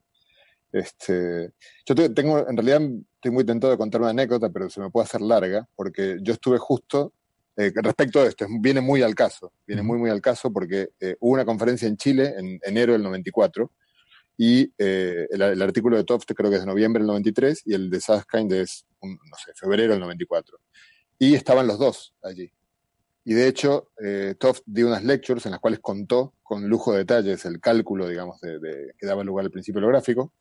Eh, a, a mí, yo, yo era un joven estudiante de doctorado, me resultó, este, me resultó muy, muy duro lo que contó, digamos, no, no- entendí muy bien lo que había contado. Pero lo, lo genial fue en ese momento Susskind, que como, como digo, siempre ocupa el centro de la escena, esté quien esté, estaba Wheeler, ni más ni menos ahí en esa conferencia. Y eh, Susskind empezó, él cada vez que podía tomaba la palabra y él decía, el problema más importante que hay en la física es el problema de la información de agujeros negros. Y entonces a cada speaker, que era una conferencia muy, muy pequeña, pero con speakers increíbles, les preguntaba qué opinaban del problema de la información. Y entonces en un momento, eh, cuando habló Wheeler, que dio una charla, una charla medio de filosofía, una charla muy, muy extraña, eh, Susskind le preguntó, ¿no? Le dijo, bueno, ¿y usted qué opina del problema de los agujeros negros? Y, y, y Wheeler le dijo, bueno, Wheeler le dijo, no, no, no, no tengo nada para, para, para opinar, o sea, el tema no me interesa mucho. Y Susskind insistió, entonces Wheeler fue bastante rudo, ¿no? Y le dijo, le dijo, ¿a quién le importa ese tema? ¿Quién dijo que ese tema es importante? Y lo cuento porque eh, cuando, esto fue entre las dos charlas, eh, Tuft dio dos charlas. Cuando dio la segunda, eh, se quedaba dormido en todas las charlas. un hombre, tenía noventa y pico de años en ese momento, bueno, por ahí, más de 90 seguro. Y eh, cuando viene la segunda charla de Toft, eh, levanta la mano. Todo el mundo está expectante a ver qué decir. Y lo que dijo fue muy emocionante porque dijo, el otro día, esto había pasado, no sé, uno o dos días de lo, que conté antes, dijo, el otro día le pregunté, porque el tema este del, del principio holográfico está relacionado con dónde se... Eh, dónde reside la información del agujero negro, y dijo, el otro día dije que a quién le importa el tema de la paradoja de la información. El profesor Toft me ha demostrado que cualquier problema en física, tratado con ingenio y creatividad, es relevante. Y, digamos, este fue bastante espectacular porque se refería un poco a lo que le había respondido a Susskind. En toda la conferencia, en un, hubo un día libre en el que fuimos a la playa en, en Valparaíso, en Viña del Mar, y Susskind estaba todo el tiempo eh, hablando también de, se ve que estaba gestando su idea del trabajo que, que, luego, bueno, es el que estamos comentando ahora, pero era muy gracioso porque Toft viajaba como, iba como muy solo su, en otro asiento del autobús, cuando, me acuerdo per, pero perfectamente, estaba como durmiendo en el autobús o mirando por la ventana, y Sasken le estaba explicando a Stanley Desser estas ideas, y cada tanto se atascaba y lo despertaba a Toft para preguntarle, porque, bueno, eh, o sea, por eso a mí a veces, cuando se le atribuye a los dos la paternidad de la idea, a mí me parece que la, la paternidad de la idea, como en casi todo en física moderna, es de Toft, y Susskind de, bebió mucho y aprendió mucho, en particular en esos días en, Chile.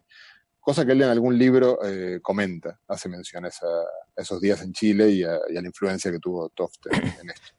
Sí, el libro es de Black Hole War, la guerra de los agujeros negros, ¿no? Exactamente. Y ahí aparece sí. la foto de, de Sasky con Wheeler y, y, y, con Etoff y con eh, Engler o algo así.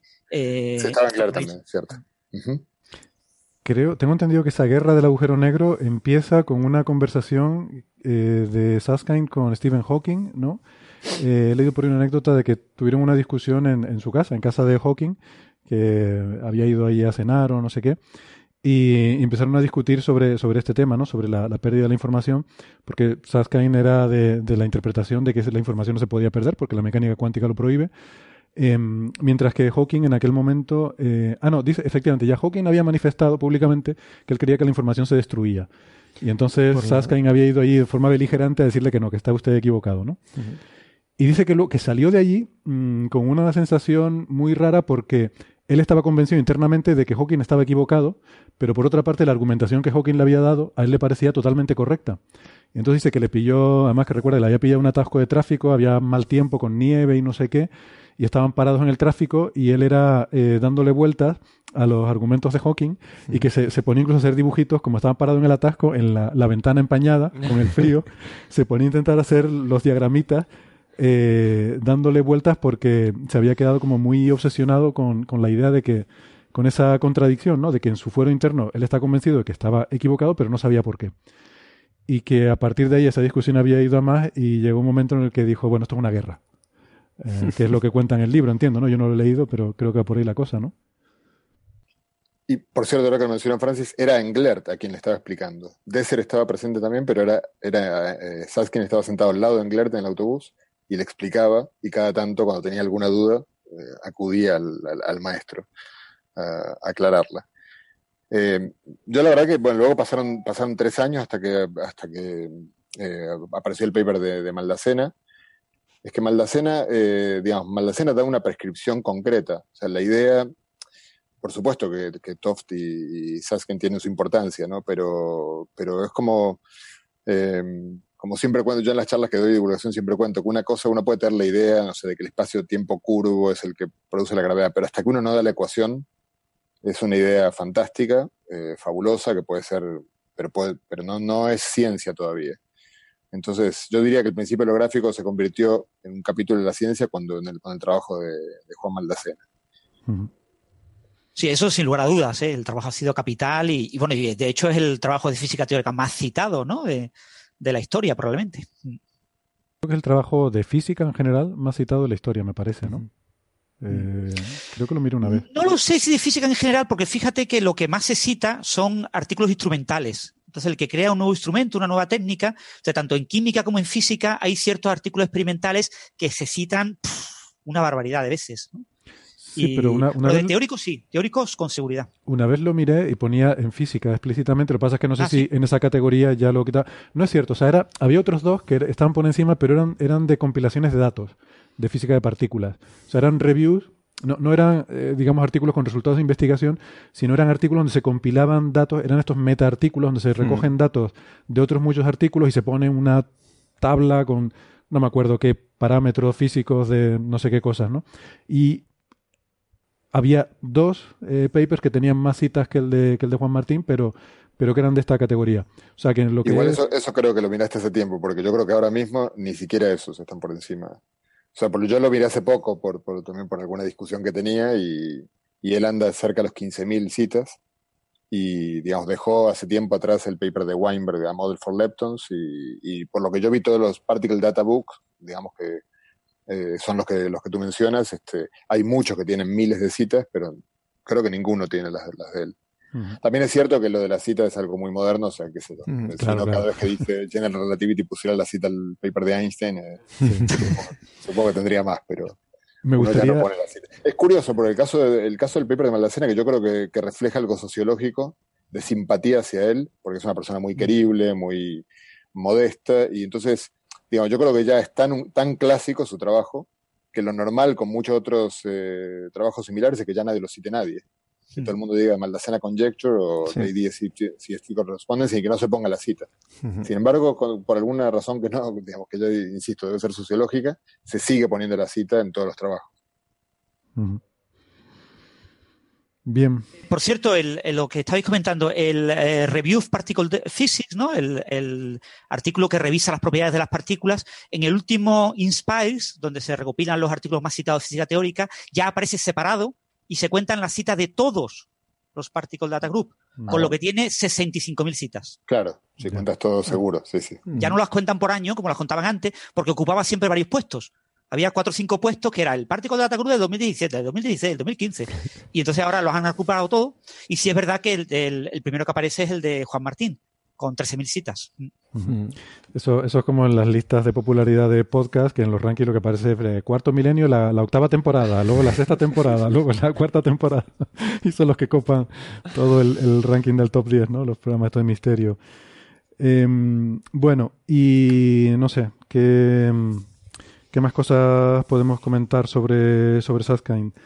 Lo de la guerra del anillo fue, fue un tema interesante, ¿no? Que al final, bueno, tenían razón los que defendían que la mecánica cuántica eh, era la correcta, ¿no? Incluso Hawking admitió que, que, efectivamente se había equivocado en eso, que la información no es destruida.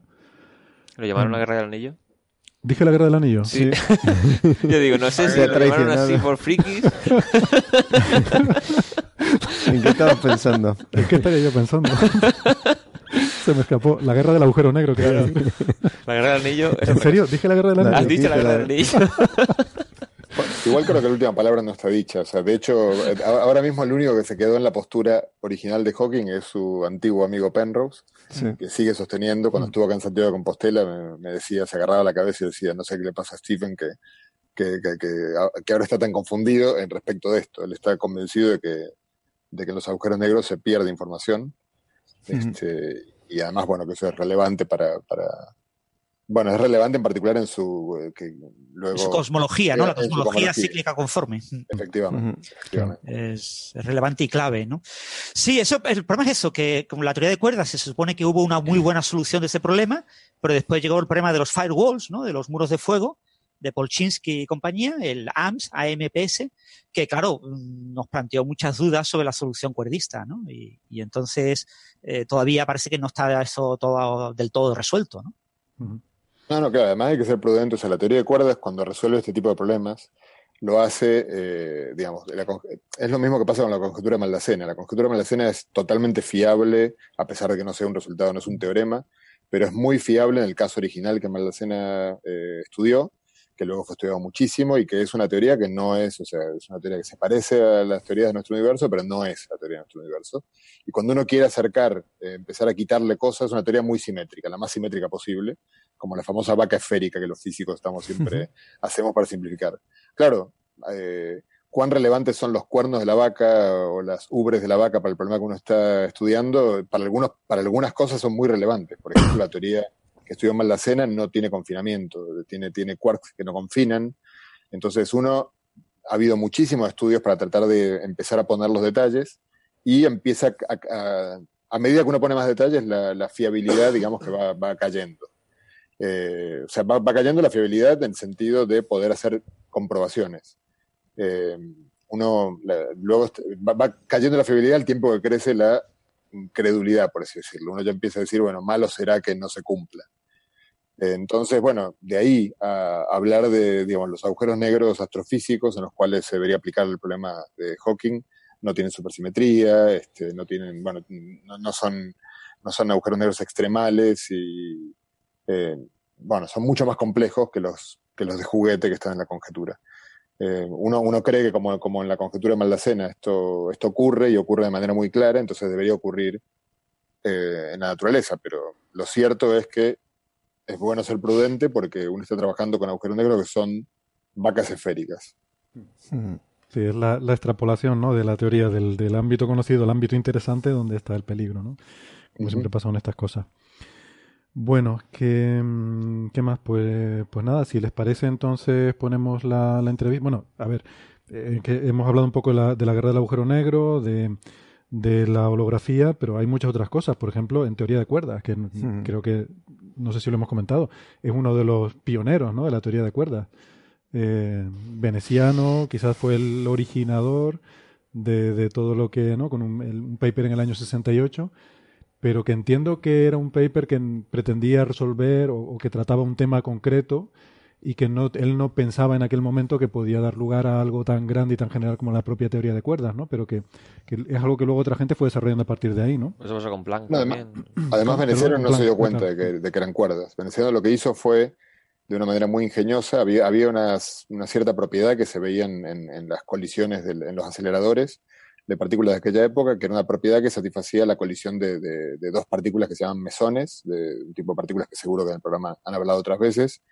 Y lo que hizo fue, en realidad, eh, adivinar la, la, la fórmula matemática que tenía que tener esa colisión para tener las simetrías que se observaban en los aceleradores. Entonces se dio cuenta que había una expresión, mm, digamos, una expresión concreta en términos de funciones matemáticas muy conocidas que tenía esas propiedades y la postuló. Y realmente fue después cuando, eh, bueno, Nielsen, eh, Saskind y eh, Inambu, creo. Inambu, sí. Eh, se dieron cuenta de que se podían reproducir estas, eh, estas mismas expresiones partiendo de una cuerda vibrante. Pero en realidad, eh, Veneciano, bueno, él mismo estuvo la semana pasada, hace dos semanas, en Santiago de Compostela y contaba que, que él, digamos, él se siente un poco, cuando se lo llama padre de la teoría de cuerdas, tiene un, un punto de, de punto honor porque él sabe que en su trabajo original no estaba pensando en cuerdas. Bien, bien. Bueno, pues no sé, si quieren ponemos la, la entrevista eh, que, que, nos concedió Saskain y luego eh, podemos comentar más cosas, si les parece. Venga, vamos a ponerla. Profesor Leonard Susskind, bienvenido a Coffee Break y gracias por atendernos. Encantado. Bueno, pues tengo unas cuantas preguntas y vamos a ir un poco saltando de temas porque son preguntas que he recopilado de varios compañeros, eh, de miembros del equipo que querían hacer alguna pregunta. Así que vamos a ir eh, un poco a salto. Eh, voy a empezar con las mías. Me voy a permitir este pequeño privilegio. Y quería empezar eh, preguntando por esta relación tan fascinante de ER igual a EPR que eh, es una propuesta que hiciste con Maldacena sobre una conexión entre fenómenos cuánticos y relatividad general. Esto es un tema que hemos discutido en el programa. Eh, de hecho, hemos tenido a Maldacena un par de veces, eh, así que probablemente no hace falta entrar en, en mucho detalle. Pero quería saber cuál es tu visión eh, sobre el tema ahora mismo y si en estos cinco años, desde 2013, ¿Estás ahora más o menos convencido de esta conjetura?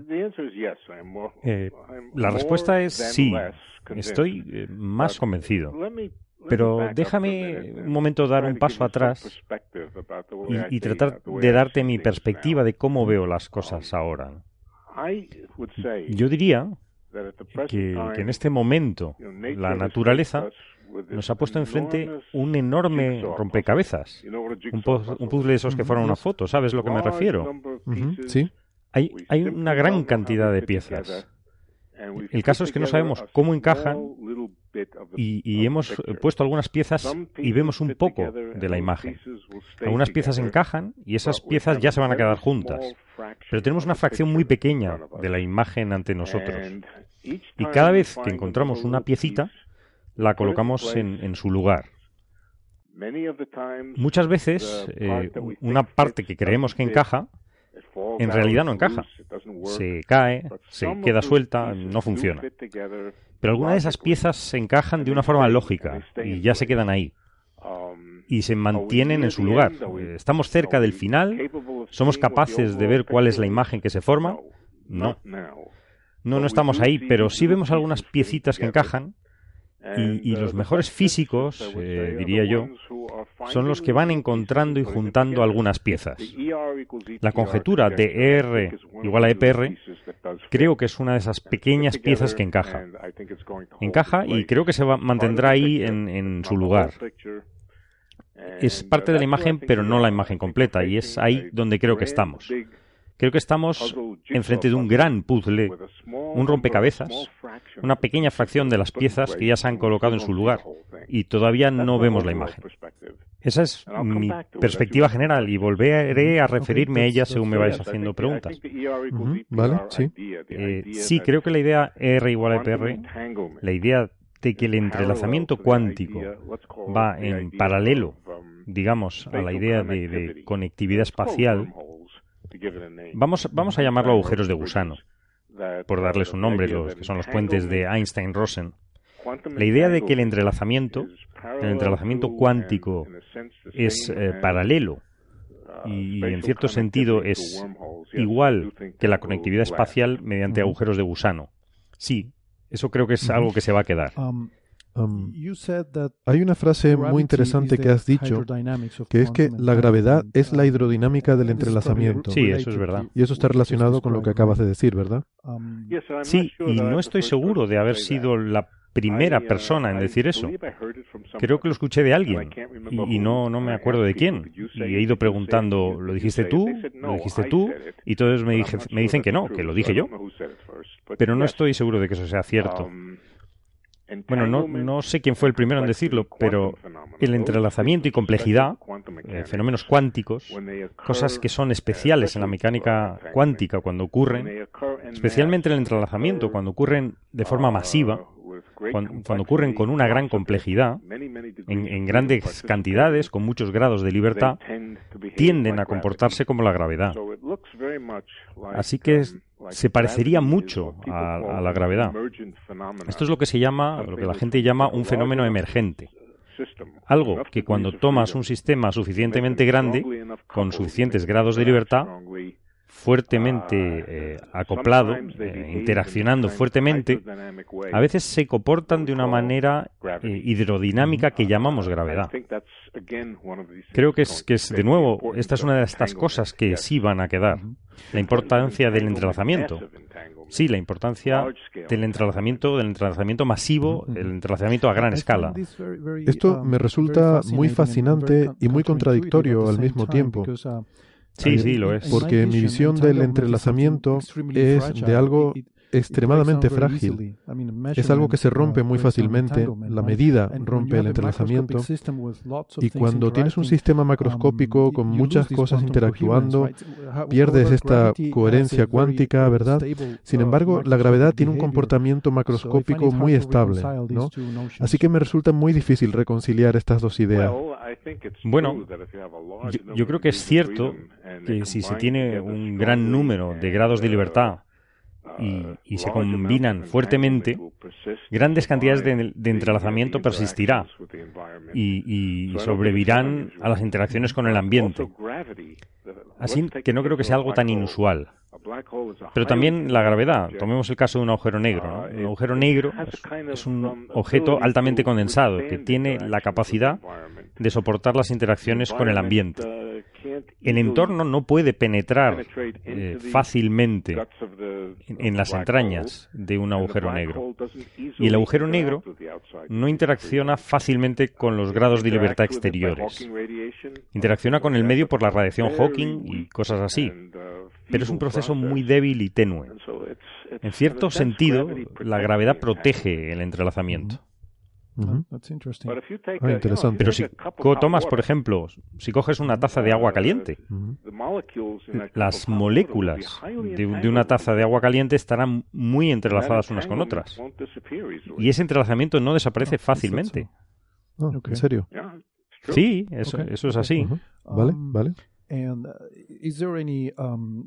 ¿Y hay algún tipo de, de cálculos o de eh, simulaciones eh, explorando esta idea?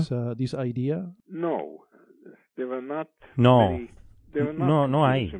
No, no hay simulaciones por ordenador que exploren esta idea. Y, y una de, de las razones es que para explorar la mecánica cuántica realmente necesitas ordenadores cuánticos. Los ordenadores clásicos, el tipo habitual de ordenador, que uno tiene en sus laboratorios, etcétera, no son lo suficientemente potentes como para poder procesar grandes cantidades de información cuántica. La, la cantidad, las cantidades de información cuántica que necesitan para comportarse de manera hidrodinámica. Así que los ordenadores normales no pueden procesar tanta información. Los ordenadores cuánticos sí, y ese es su punto central, ya que pueden procesar grandes cantidades de información cuántica. Pero, pero eso está muy lejos. Eso queda mucho para llegar. Hay ideas, eh, muchos de nosotros eh, hemos estado pensando acerca de los tipos de experimentos que los ordenadores cuánticos podrían hacer que arrojarán algo de luz sobre estos, sobre estos temas. Pero todavía no los tenemos. Pasarán 10 años o más hasta que tengamos esos ordenadores cuánticos. Muy bien. Eh, volveremos más tarde al tema de la información cuántica eh, y su relación con la gravedad en, en algunas de las eh, otras preguntas. Pero quería terminar mi ronda con eh, una pregunta relativa a una crítica de Sabine Hosenfelder, que es, eh, es muy conocida por eh, criticar bueno, eh, todo en física moderna. Lo siento, eh, no, no, sé quién es. Vale. No, no sé quién es esa persona. Vale, es, eh, es una famosa... Ah, sí, adelante. Eh, critica, critica. Vale, bueno, ella es particularmente crítica con eh, la búsqueda de la belleza en física teórica. Ha escrito un libro que se está haciendo muy popular en el que se queja de que los teóricos están buscando la belleza en las matemáticas y que estamos perdidos en las matemáticas. De hecho, ese es el título del libro. Entonces, eh, mi percepción desde fuera del campo es que la motivación en física teórica es encontrar una descripción coherente de la gravedad y la mecánica cuántica. ¿no? Mi pregunta es, ¿cuánto de difícil es encontrar esa consistencia? Hay muchos grados de libertad y entonces hay que recurrir a la belleza para eh, acotarlo, o se trata de un problema bien restringido? Um, Okay, so, mm, bueno, bueno, a ver. A, a, mí me gusta la belleza. Me gusta la belleza en, en, las flores, me gusta la belleza en las puestas de sol, me gusta la belleza en la física cuando la encuentro. Pero no creo que sea una, una buena idea imponer lo que tú piensas personalmente como belleza sobre lo que consideras correcto e incorrecto. Así que yo me inclinaría a estar de acuerdo con cualquiera que diga que, que, una persona que diga que la física solo puede ser buena si es bella, pues se está equivocando.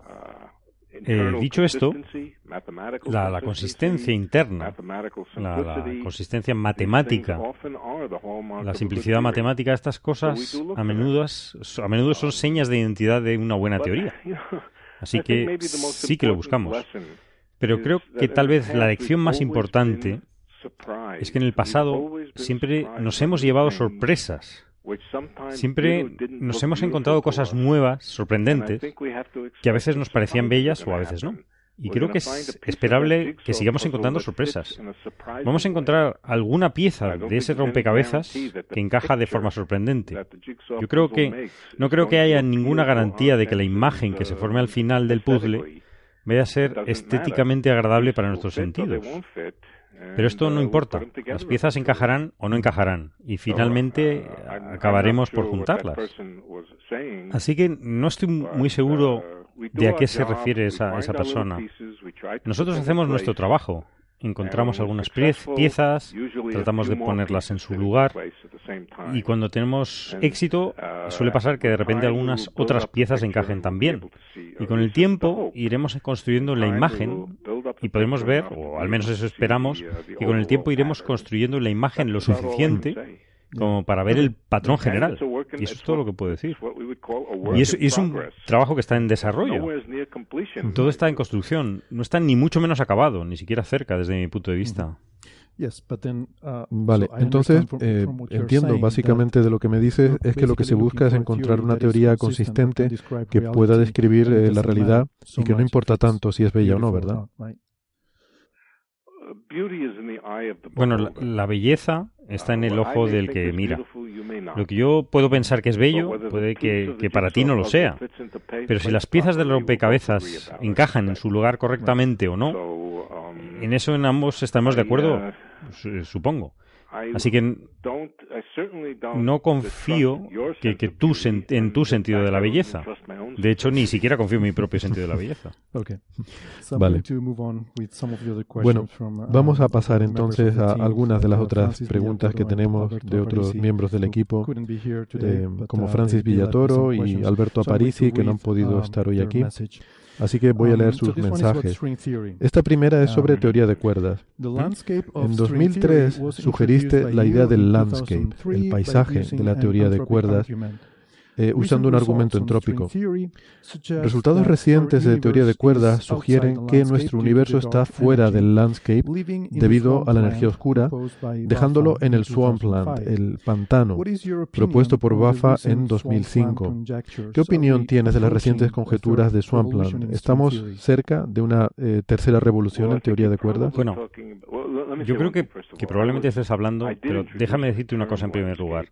Yo, yo introduje el término landscape o paisaje, pero las ideas básicas ya estaban antes y son otras personas que, las que deberían llevarse crédito de la idea. Pero me preguntaba sobre las ideas de Bafa. Creo, creo que me estás hablando sobre sus ideas sobre el espacio de Sitter, ¿verdad? ¿Te refieres a lo de la energía oscura? ¿Es lo que me preguntas? Sí. Yo, yo, yo no le veo sentido.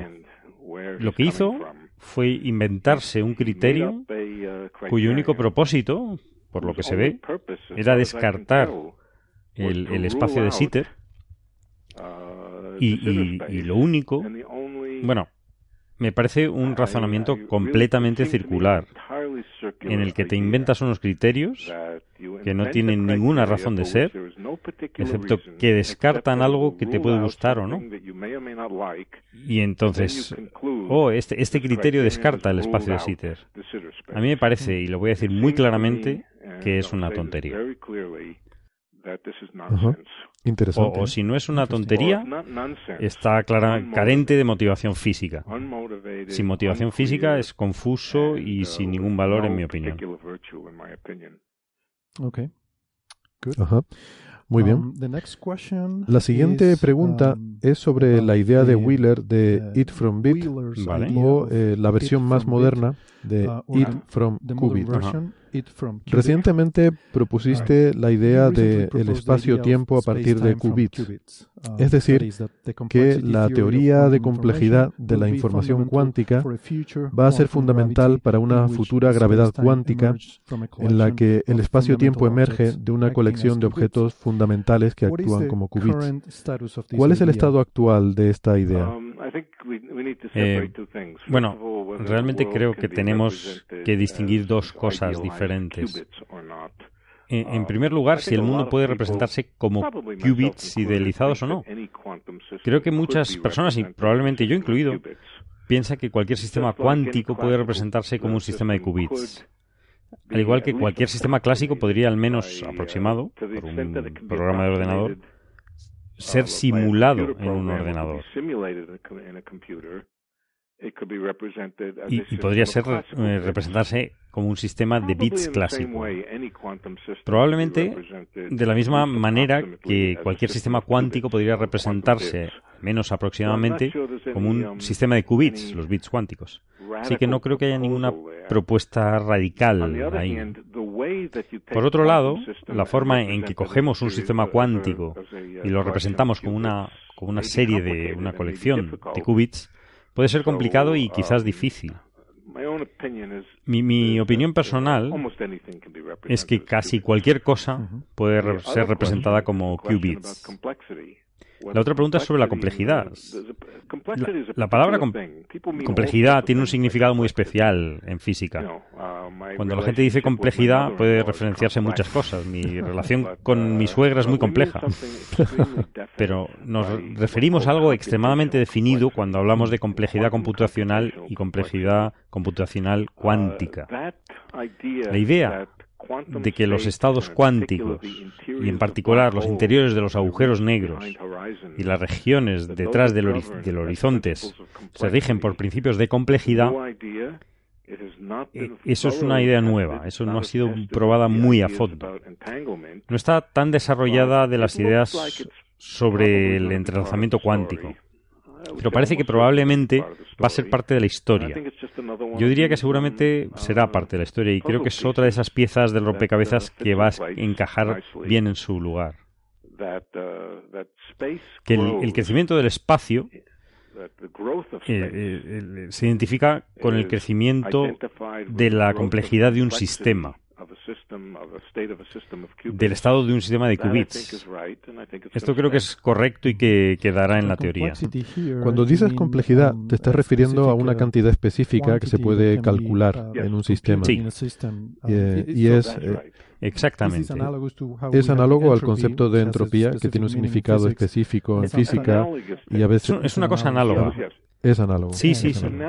Es análogo a la entropía, pero no es la entropía.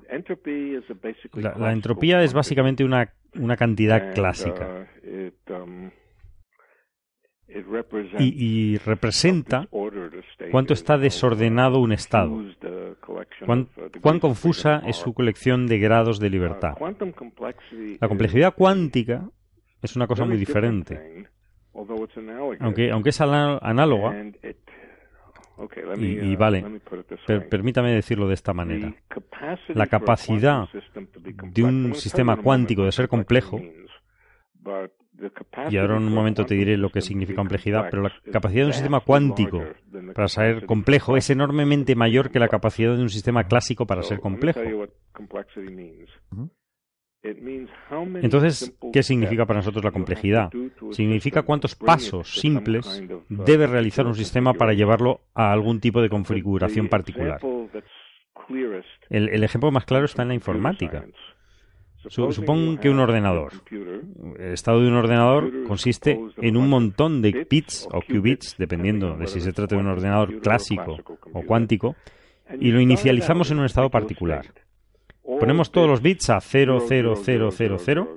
Un bit puede ser 0 o 1. Si coges un ordenador en un estado particular y lo dejamos correr, tal vez no esté haciendo nada útil, pero, pero está funcionando. O puede que sí, que esté haciendo algo significativo, pero dejamos correr al ordenador y los bits interactúan entre sí, cambian, el sistema evoluciona de alguna forma y, su estado va cambiando. Y llegamos, llegamos al estado final. La complejidad del estado final es básicamente la cantidad de operaciones, la cantidad de operaciones simples y básicas del ordenador que se necesitaron para llegar a ese estado final. O mejor dicho, el número mínimo de pasos posibles que se necesitan. Cuanto más complejo sea el estado del ordenador, más pasos necesitamos para llegar a ese estado. Esa es la idea de la complejidad. ¿Cuán difícil y cuántos pasos se necesitan para llegar al estado final? Es, una medida de cuán complejo es el estado. Uh, ese concepto está ahora empezando a entrar en la física de agujeros negros. La pregunta de cuán grande es el interior de un agujero negro parece estar relacionada con la cuestión de cuánto complejo es el estado de un, de un agujero negro. ¿Cuántos pasos llevaría llegar desde el principio, desde el momento en que se formó el agujero negro. ¿Cuántos, cuántos pasos mecánico cuántico simples, básicos, se necesitarían para llevar al agujero negro a, ese estado? Es una medida de, su complejidad, pero también parece ser una medida del volumen del interior del agujero negro. Y lo que eso, eso significa es que, es que la noción del volumen del espacio la noción de la cantidad de espacio que está ahí, el, crecimiento de la cantidad de espacio que, está en el agujero negro, eso no se cuantifica por la complejidad cuántica del estado. es otro ejemplo de esas conexiones misteriosas entre la mecánica cuántica y la gravedad que resultan bastante inesperadas. Eh, me alegro de que hayas aclarado que es el número mínimo. Sí, sí, sí, desde luego. Que iba a preguntar que podría haber otro. Sí, tu, puntualización es, es, correcta, es cierto. Vale, no, no, sí, perfecto, uh, está bien. Decías que el espacio puede crecer a partir de esta complejidad, pero ¿se aplica esto también al tiempo? Bueno, en, cierto sentido, el crecimiento de la complejidad eh, es, una especie de reloj. Es una especie de reloj, no necesariamente el mejor reloj que se te ocurra, pero comienzas en, un estado de manera simple, inicias el sistema en una configuración muy simple, como dije, todos los bits eh, son 0, 0, 0, y el sistema con el tiempo se vuelve más y más complejo. El, crecimiento de complejidad se puede considerar como un tipo de reloj. Pero, pero si supongo que si lo que me estás preguntando es que si el tiempo en sí puede verse como, como hasta qué punto el tiempo puede considerarse como complejidad, yo pienso en ello como la cantidad de espacio. Lo, veo como la cantidad de espacio, pero que el espacio y el tiempo están muy mezclados, ¿verdad? Quizá podemos verlo como la cantidad de espacio-tiempo detrás de un, del horizonte de un agujero negro. Sí, supongo que lo que me estaba preguntando es si esto es algo que eh, nos puede decir la naturaleza última de qué es el espacio y el tiempo. Bueno, pero como decías antes, probablemente es una pieza más del puzzle. Te, digo lo que sé o que creo que sé. Hay veces en, en, en, las que lo único que puedo decir es que estamos juntando las piezas del puzzle y no viendo realmente cómo las piezas de un extremo encajan con las del extremo opuesto.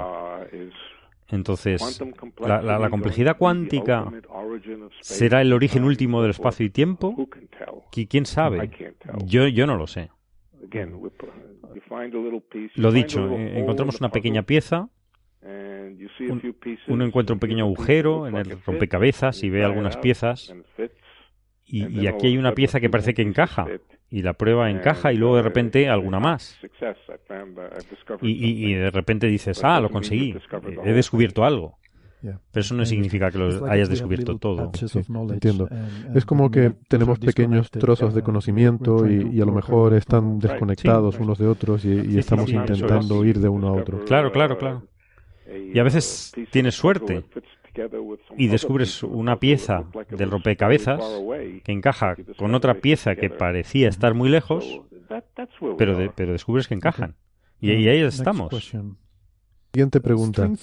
La teoría de cuerdas nació hace 50 años gracias a la amplitud scattering de Veneciano publicada en 1968. Correcto. Nambu, Nielsen y, y tú mismo concluyeron eh, independientemente en 1970 que describe la interacción de partículas como cuerdas vibrantes. No, no independientemente de Veneciano. O oh, independientemente unos de otros, sí, sí, sí. Sí, unos de otros, sí, sí. Yo aquí simplemente estoy leyendo la pregunta tal y como la escribió Francis. Entonces, eh, después de 50 años de, eh, entre comillas, moda, fe y fantasía, en palabras de Roger Penrose, es el título de su libro, ¿cuál es el estado de salud actual de la teoría de cuerdas? Bueno, yo, yo diría que es un, es un tema muy controvertido. sí, me imagino. Mira, aquí hay, aquí hay una estructura matemática. Es una estructura matemática muy, muy precisa. Contiene gravedad y, y es una estructura mecano-cuántica. Como mínimo, por lo menos como poco, es, es una prueba de principio de que la mecánica cuántica y la gravedad pueden encajar consistentemente sin, sin contradicción. Eso, eso no es ninguna trivialidad, no, no es baladí, eso es algo muy grande. Se, se, ha cuestionado desde, desde principios del siglo XX o, o la primera parte del siglo XX. Si, si la mecánica cuántica y la gravedad podrían encajar correctamente. Y hubo todo tipo de razones, incluso un, poco más tarde con el descubrimiento de Hawking sobre la evaporación de los agujeros negros y sus preguntas eh, muy, y sus muy profundas sobre agujeros negros violan la mecánica cuántica. La, la teoría de cuerdas si, si no es otra cosa, por lo menos ha dado una prueba de un ejemplo matemático donde la gravedad y la mecánica cuántica encajan entre sí. Si ahora viene alguien y dice, oh, la gravedad y la mecánica cuántica no pueden encajar por, por esto y por lo otro, pues ahora podemos decir, no, debe estar equivocado, porque aquí hay un ejemplo donde sabemos que encajan. En, en mi opinión, eso no es ninguna tri trivialidad. Creo que esto puede ser lo más importante que hemos aprendido en la teoría de cuerdas. Luego hay muchas cosas. Eh, el, el, landscape, el paisaje de la teoría de cuerdas es una idea muy interesante que puede ser o no ser cierta.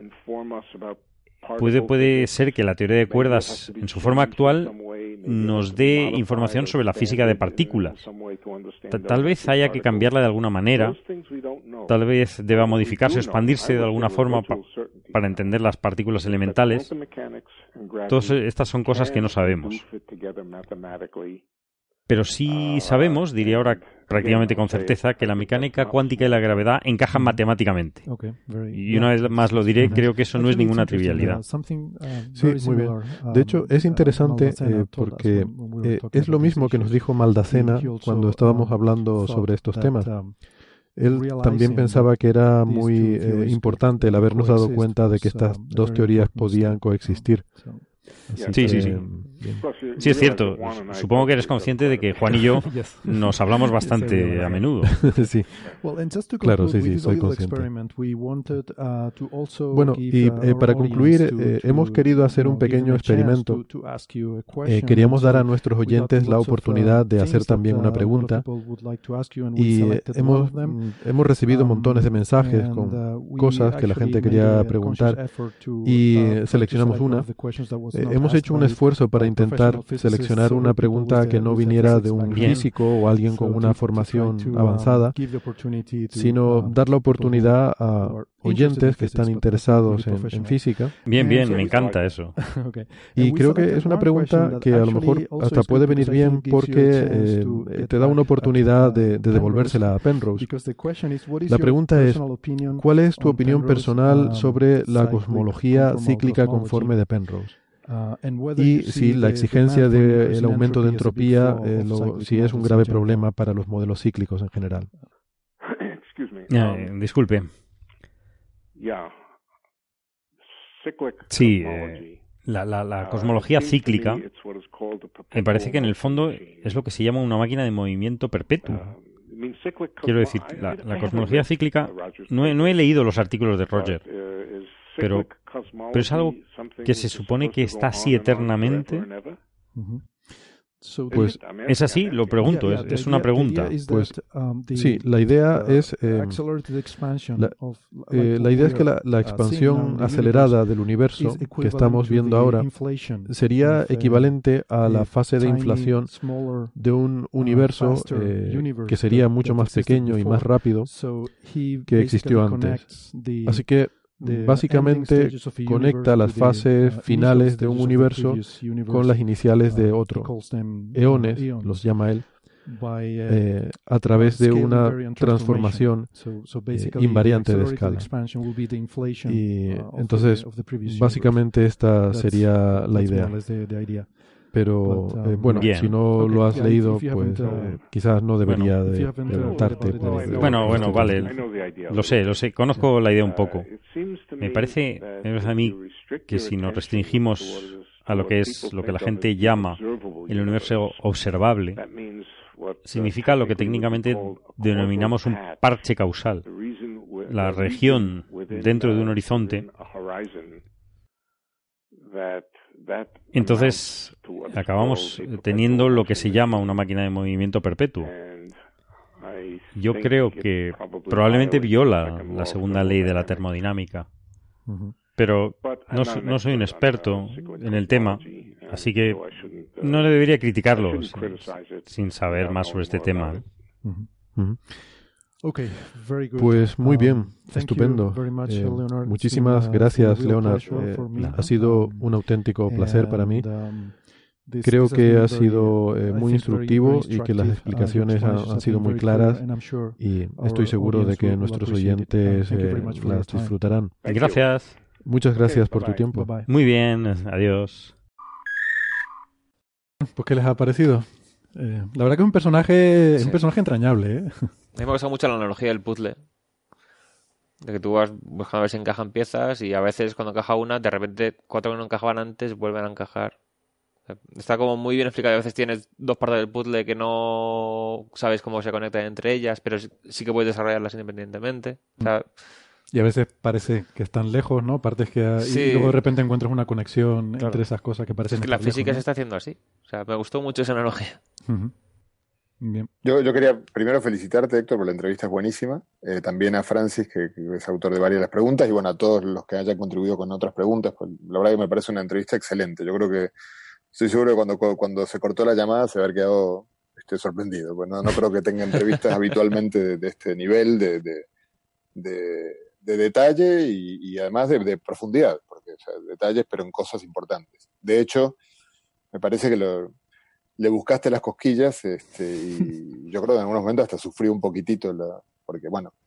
Eh, y, esta cuestión del, del puzzle, claro, es, estos puntos a los cuales la teoría de cuerdas es que tiene sus amores y sus, y sus odios y su eh, ciclotimia propia.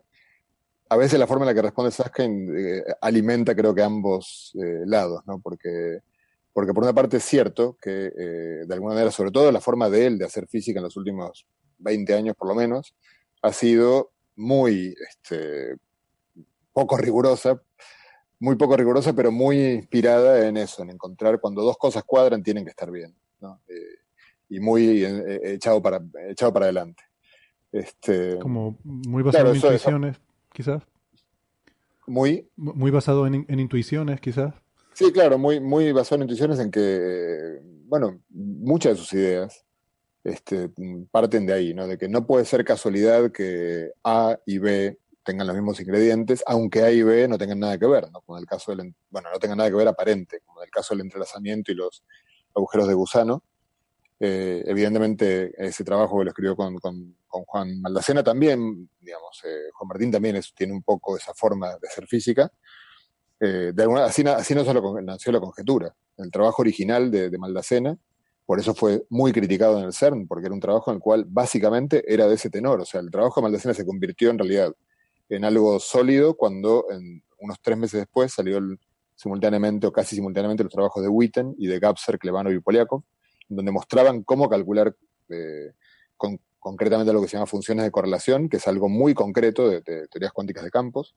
Y eh, entonces de repente había daba una herramienta de cálculo, si no de vuelta corría el riesgo de ser una idea vaga, bonita, pero que no tuviera ninguna conclusión. Pero yo recuerdo la charla de Maldacena y era eso, no puede ser casualidad que yo tengo estos dos sistemas que no se parecen en nada, pero que tienen, si me fijo qué es lo que tienen, sólido, las simetrías, los números naturales que aparecen en cada uno de los dos lados, todos cuadran. No puede ser casualidad, era un poco esa, esa forma de hacer física. Claro, si uno se quiere poner en, la posición de ser detractor de esta forma de razonar, lo, tiene fácil porque evidentemente es completamente comprensible las dos posiciones.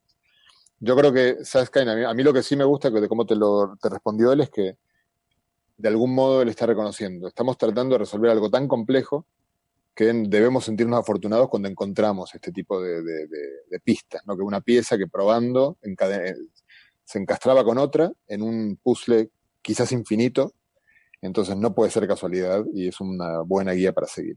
Pero siempre hay que recordar que es una buena guía para seguir, pero que puede estar mal.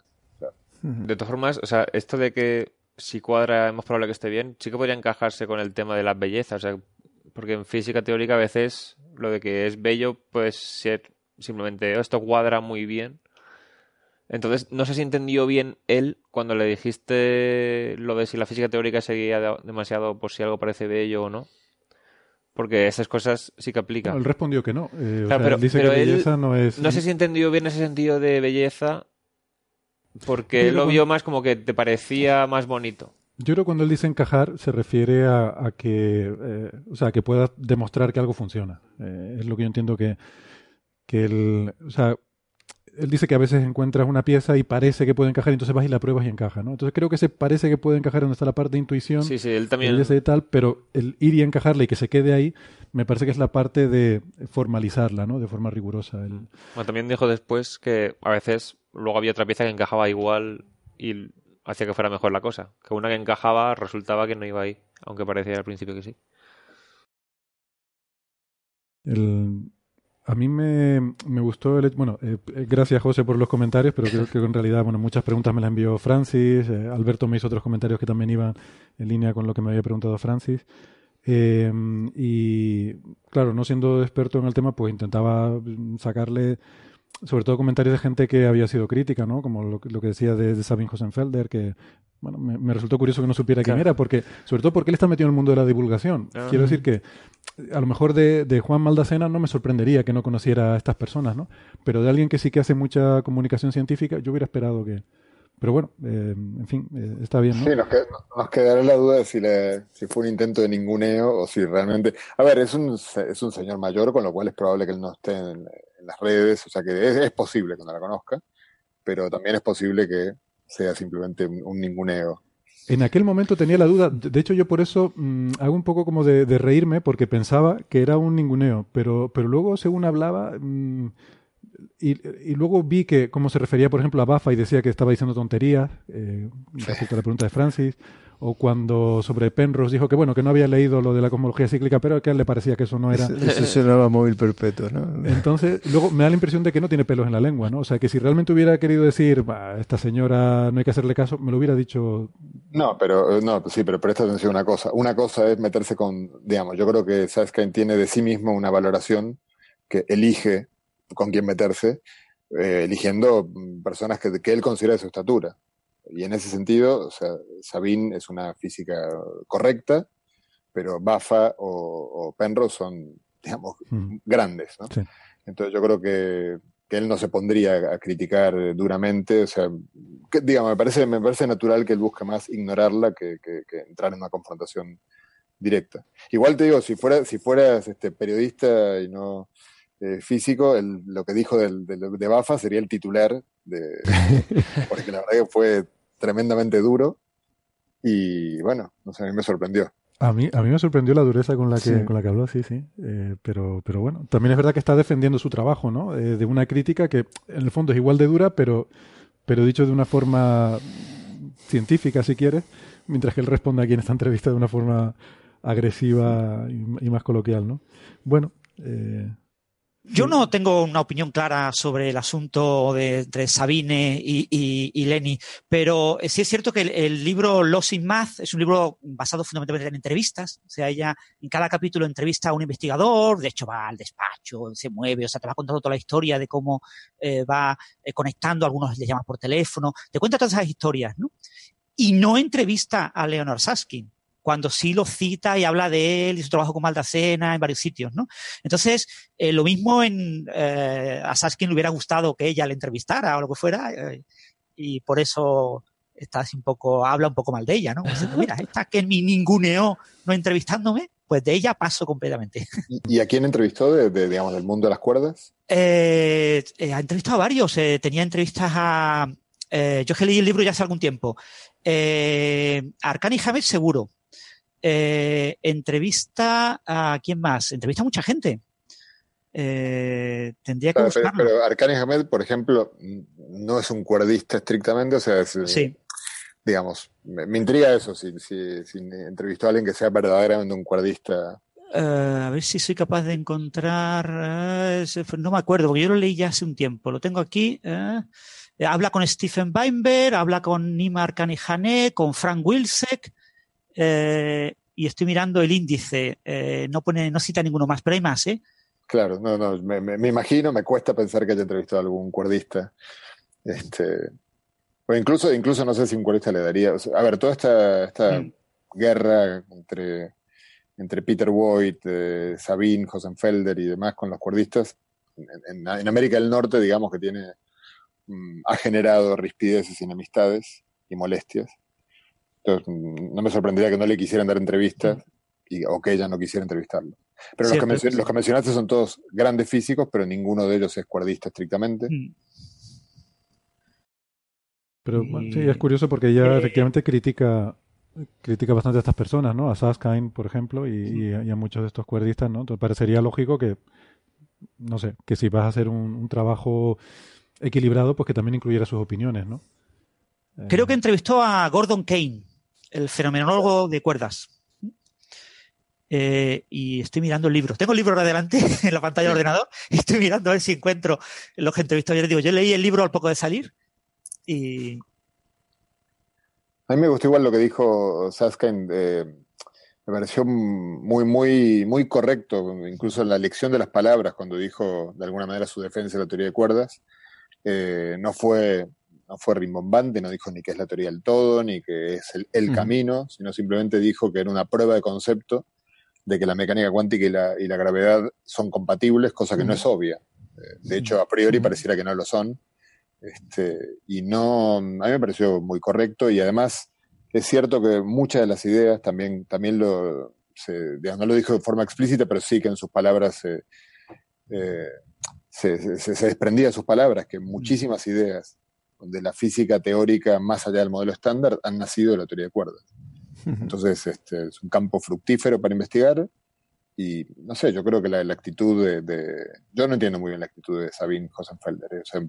porque me parece que, cada quien es libre de investigar lo que le parece oportuno, y desde luego que la teoría de cuerdas ha aportado, o sea, no, no sabemos si es la teoría, si es una teoría de nuestro universo, pero es, eh, como creo que alguna vez le escuché a Francis decir, o sea, que la teoría de cuerdas no es una teoría, sino un marco teórico. Mm. Entonces, en realidad es un marco teórico que ha sido muy fructífero. Y de momento, mientras lo siga haciendo, creo que hay que seguir trabajando en él o no. Cada uno lo decide según su leal saber y entender. Exactamente. Y ahora está habiendo aplicaciones del marco teórico de la teoría de cuerdas fuera de lo que es estrictamente eh, la teoría de todo, ¿no? Una teoría del universo, ¿no? El, eh, por ejemplo, un último resultado muy interesante sobre el tema de la resistencia eléctrica en superconductores, que decae linealmente con la temperatura, y que eso se asocia a la existencia de un punto crítico cuántico. Eh, esa predicción es cuerdista. Es decir, bueno, se utiliza la, eh, técnicas, digamos, inspiradas en la eh, eh, correspondencia maldacena, ¿no? Una correspondencia CMT-ADS, ¿no? Y son, son cosas que al especialista en física de estado sólido le pillan muy lejos, pero la predicción está ahí. O sea, se predijo que tenía que haber un comportamiento lineal y es la única teoría que lo explica. Entonces, mm, todavía no tenemos una descripción detallada de en un material concreto tiene que ser así, sino que tenemos una descripción muy como es la correspondencia maldacena, es como muy genérica, ¿no? Como muy, como muy etérea, ¿no? Pero la predicción está ahí y, y ahora ha habido este año bastante movimiento en ese sentido. Entonces, la teoría de cuerdas eh, probablemente acabe convirtiéndose en una de las grandes herramientas que todo físico teórico tenga que dominar, independientemente de que tenga éxito como teoría de la gravedad cuántica. claro. Sí, algo parecido pasó, bueno, todavía pasa, pero pasó hace unos 10 años, quiero decir, fue importante y estuvo sobre la mesa con el plasma de quarks y gluones, cuando en el año 2000 se empezó, empezó a funcionar el, colisionador este de Brookhaven, en el cual se hacía colisionar plomo con plomo, produciendo un estado de la materia que, eh, se llama el plasma de quarks y gluones y que los teóricos pensaban que se iba a parecer más un plasma gaseoso, poco, con poca interacción, y los resultados eran mm, llamaban la atención porque no parecían responder a eso y de repente apareció un trabajo, creo que fue en 2003 o 2004, muy pocos años después, de, Policastro, Sony Starinets, que tuvieron la idea de, bueno, si es algo fuertemente interactuante, se le puede aplicar la conjetura de Maldacena, y encontraron que la viscosidad de cizalladura de ese plasma, partido por la densidad de entropía, no importa, es una característica del plasma, eh, que, predice la conjetura de Maldacena, es, da 1 sobre 4 pies, un famoso resultado porque además es universal, y es un valor que era compatible con los valores experimentales. Y durante muchos años, yo creo que hasta el día de hoy, no hay otra forma de calcular ese valor que, con teoría de cuerdas. Esto que he explicado es exactamente lo mismo. Es la, misma idea, pero aplicada a la resistencia mínima. Entonces, hablando de una cosa que llaman disipación planquiana, que está asociado al número de choques de los electrones en el material que generan la resistencia, y resulta que hay una resistencia mínima que depende de constantes fundamentales. Y es como aplicar la idea de la viscosidad mínima a electricidad. Y, el resultado, los últimos resultados experimentales, pues están eso, el factor es 1 y es 1 más menos 0.3. Eh, cuando cualquier otra teoría no predice nada y a priori no debería ni que existir ese mínimo ni, ni coincidir con esa predicción de la teoría de cuerdas o de herramientas cuerdistas. Mm. De hecho, hay otra cosa interesante, además de cálculos de números concretos, hay veces que uno puede, usando la conjetura de Maldacena, encontrar fórmulas que relacionan eso son, yo, diría que lo más bonito, cuando sale, uno encuentra fórmulas que relacionan cantidades, todas que viven en la teoría, digamos, eh, en la teoría cuántica de campos. No sé, por ejemplo, ecuaciones de estado, relación entre la presión, la densidad, y, uno puede demostrar que algunas de esas relaciones son, parecen ser universales. si uno luego en el laboratorio comprueba que en, un sistema concreto físico real de la vida, digamos, de la vida real, se dan ese tipo de relaciones, la verdad es que bueno, o uno de vuelta puede pensar, son, son piezas del puzzle que encajan y de manera notable, o sea, no, no hay nada que garantice que, encaje a priori. Entonces, con la conjetura de Malacena pasa mucho eso, y yo creo que pasa lo suficiente como para que mucha gente mm, tenga motivación para seguir trabajando en ella. Claro, de, hecho, por eso es el artículo más citado de la física teórica, ¿no? Porque eh, es una herramienta que sirve para muchísimas cosas, ¿no? Muy bien. Eh, ¿Algún comentario, Alberto? Bueno, nada, o sea, quizá para mí el, punto a destacar fue el que comentó antes José, esa, eh, no sé si humildad o, sea, ese realismo con el que ve la teoría de, cuerda y, o sea, que, cuando le preguntaba sobre ello, o sea, el, enfatizar esto, que él lo ve como una prueba de principio de que, independientemente de que luego el experimento, lo que se puede hacer con el HC o con, lo, cuando seamos capaces de verificar las predicciones, independientemente de que la teoría sea correcta o no, eh, el hecho de que se, de que se pueda, eh, de que sea un ejemplo matemático de que es posible unificar, eh, al menos en este caso, gravedad y cuántica, es quizá lo más importante. Lo más importante ¿no? y, y, de hecho creo que la charla que tuvimos con Maldacena, creo que él, acabó comentando algo parecido, ¿no? Cuando acabamos con las conclusiones, un poco el mensaje era también el mismo, ¿no? O sea, que el, el hecho de que eh, como prueba de concepto de, que eh, es posible hacerlo, ¿vale? No, no, significa que esto sea la teoría última, pero es posible hacerlo. Es, es como es una forma de decir no estamos locos. Eh, quiero decir que lo, físico, decir bueno tenemos esta esquizofrenia, estas dos cosas, o sea sería muy un atentado contra el sentido común y el realismo pensar que hay dos teorías que describen el mundo y que no pueden coexistir, que unas para unas cosas y otras para otras, ¿no? Entonces esto es una forma de decir bueno, eh, simplemente es que no hemos dado todavía con la tecla, pero existen formas. Por lo menos existe una forma, ¿no? Eh, ya que sepas que hay una. Exactamente. en física siempre decimos eh, existencia y ahora unicidad, hay que probarlo después, ¿no? Exactamente. Primero probamos que al menos existe una. Demostración de existencia, ¿no? Ahora estamos y, ahora, y ahora vamos a ver cuál es la, la, única, ¿no? Además, hay que tener esto en cuenta. En, creo que hay que, hay que. Ah, perdón. No, a decir que en divulgación hay veces que decimos mucho el tema de es que encontrar una teoría del todo es difícil o, sabemos que nuestras teorías no son correctas porque no son compatibles, tal. Ojo. Entonces, habrá que, a la hora de hablar más coloquialmente del tema, habrá que tener esto en cuenta. O sea, no es que sean incompatibles, sino que es difícil y no sabemos si las formas que hemos encontrado de hacerlas compatibles son correctas o no. Pero bueno, que no es imposible, es una diferencia gorda. Claro, sí, sí. Bueno, de hecho, el uno de los últimos papers de Saskin tiene un título súper provocador que le muestra mucho su personalidad. El título es, este, eh, bueno, ahora no lo estoy viendo, así que no lo hablo de memoria, es eh, Queridos Qubitzers, GR igual QM, o sea, relatividad general es igual a mecánica cuántica y arranca diciendo mm. eh, qué es esto de que son incompatibles, si son la misma teoría.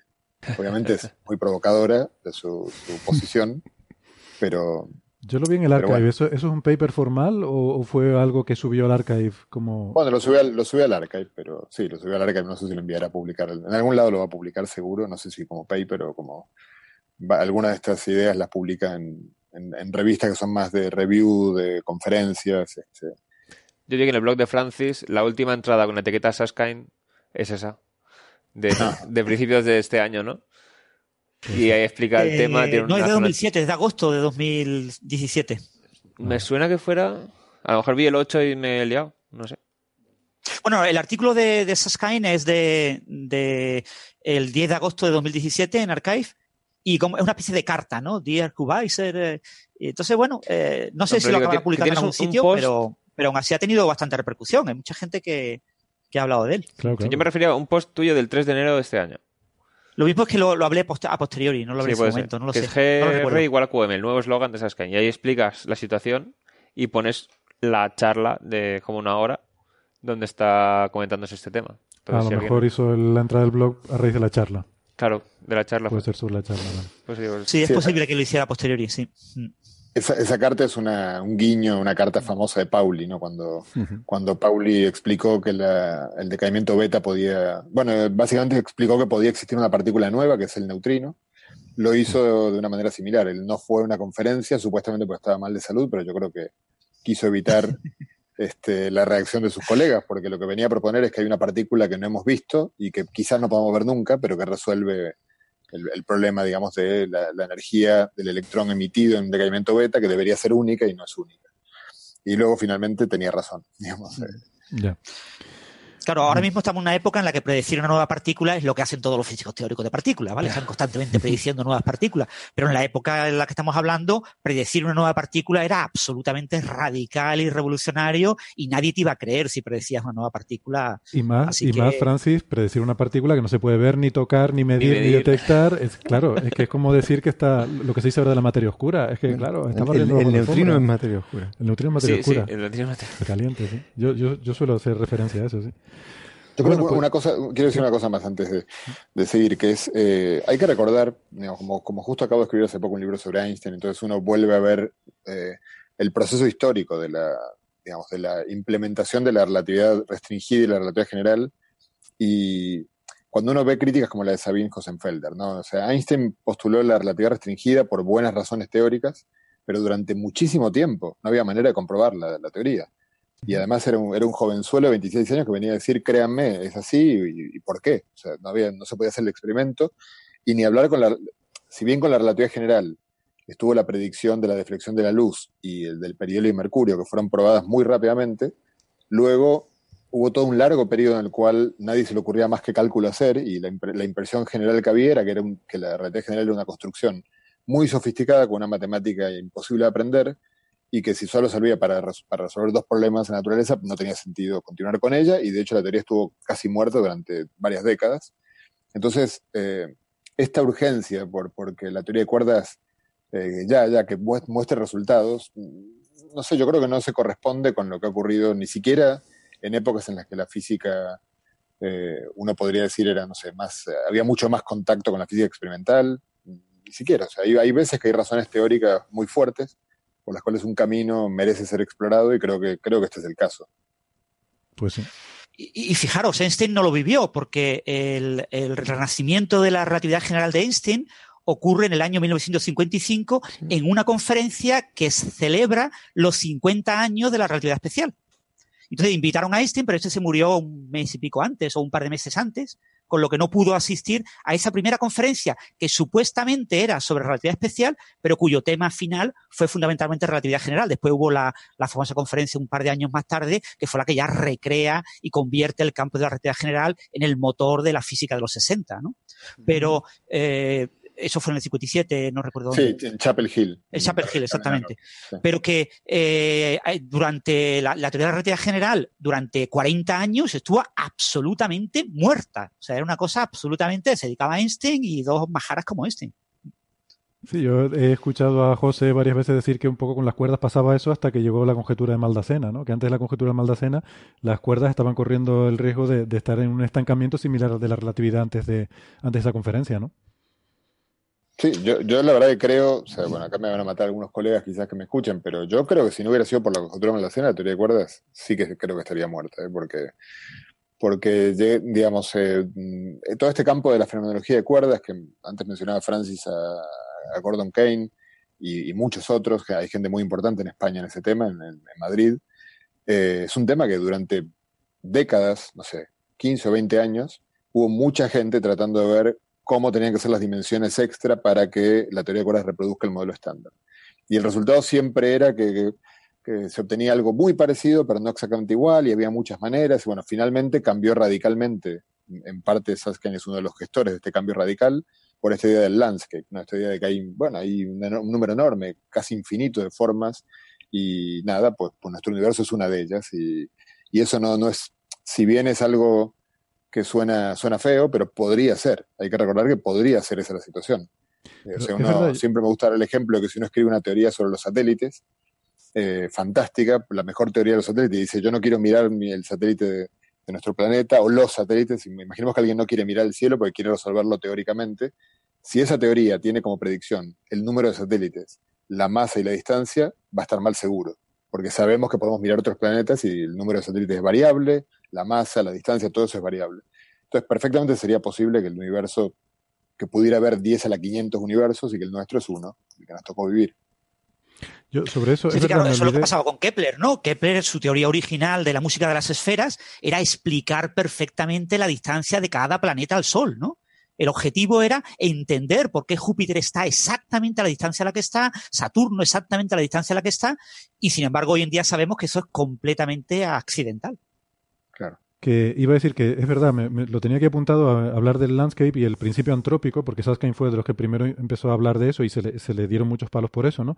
Porque parece que decir que hay infinitos universos y que el principio antrópico dice que este es el nuestro es como barrer debajo de la alfombra. Pero yo quiero recordar que esto es exactamente la misma situación que teníamos hace, bueno, algunos siglos históricamente con la cosa de la Tierra, porque las condiciones en la Tierra son las ideales para que vivan los seres humanos. Qué casualidad tan grande. ¿Cómo podemos hacer una teoría que explique por qué la Tierra tiene estas condiciones? Entonces, básicamente tiene dos posibilidades. Pensar que fue creada así, mm, bien hecha para que vivamos en ella, o pensar que hay infinitos planetas con diferentes condiciones y que en uno de ellos, ah, principio antrópico, vivimos aquí porque es el que reúne las condiciones para que vivamos aquí, pero que hay otros en los que no se pueden vivir. Entonces, realmente eh, es la misma situación. La diferencia es que ahora podemos observar y ver que existen otros planetas y que tienen diferentes condiciones, pero eso durante toda la historia no ha sido así. Hasta hace 20 años eso no se sabía, ¿no? A ver cómo viera cómo se ahora otros universos. Ya, esa, esa es otra cuestión, sí, sí. Pero bueno, quiero decir que no es de por sí una razón para descartar una, una, teoría, ¿no? Mm. Em, bueno, la verdad que, no sé, apasionante el tema y la figura de Saskine, esa personalidad arrolladora que ustedes me han revelado, yo no, no conocía esto. Y me ha, me ha, resultado muy sorprendente porque la verdad es que hablando con él más bien parece lo contrario, una persona mayor así bondadosa y, y muy agradable, ¿no? Fue la impresión que me dio. Eh, pero, pero, pero bueno, eh, me, no sé, me, ha, resultado muy interesante esa perspectiva que Francis y, y José eh, nos han mostrado. Em, y también, bueno, claro, una persona tan relevante en un campo, pues es de esperar también que tenga una, una personalidad quizás así de, así de arrolladora. Bueno, eh, lo dicho, muy interesante. Vamos a pasar ahora a otro bloque del programa y vamos a hacer otro cambio de alineación. Eh, estamos hoy con rotaciones. No sé si José quiere decir, José va a decir dos cosas más. Antes, antes, de irte al banquillo, dos cosas más. Antes de irme al banquillo, así que me, de, que me, de que me saquen hasta no se vaya a saber cuándo. no, una, una es que a mí me, me, encantó, y yo creo que es un tema para, para realmente tratar en otro programa en detalle. Todo esto que habló de la complejidad, que es un tema que, relativamente de, de, vuelta, es un tema que la teoría de cuerdas, de algún modo, ha vuelto, ha echado una nueva luz sobre esto. Eh, y bueno, puede estar bien o puede estar mal, pero lo cierto es que la teoría de cuerdas permite a veces avanzar sobre, sobre temas que estaban estancados porque uno no sabe ni siquiera cómo formularlo. Y de repente en teoría de cuerdas aparece una propuesta que casi siempre es medio este, al estilo Saskin o Maldaceno, o sea, es una propuesta que es estas dos cosas parecen cuadrar, por lo tanto vamos a tirar para adelante. Y hay veces que cuadran, y que cuadran muy bien. Entonces, me gustó mucho mmm, todo esto, bueno, algunas frases que él dijo, como la capacidad de un sistema cuántico para ser complejo es bastante más grande que la de un sistema clásico.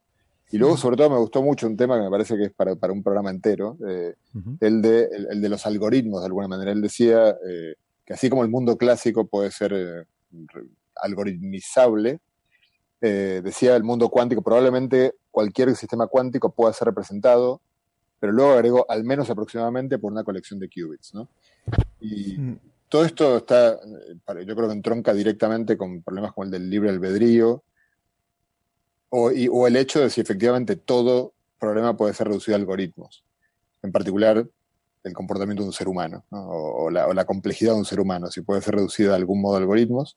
Parece una tontería este tema y según con quién uno hable, yo, yo es que es un tema que he discutido con mucha gente y según con quién uno hable, si uno agarra gente que está muy lejos de las ciencias duras, le, le parece una locura, una cosa así, sin embargo, si, si lo hablas con Toft, eh, yo lo he escuchado decir cosas similares a esta, como que sí, por supuesto que sí, un ser humano es totalmente reproducible.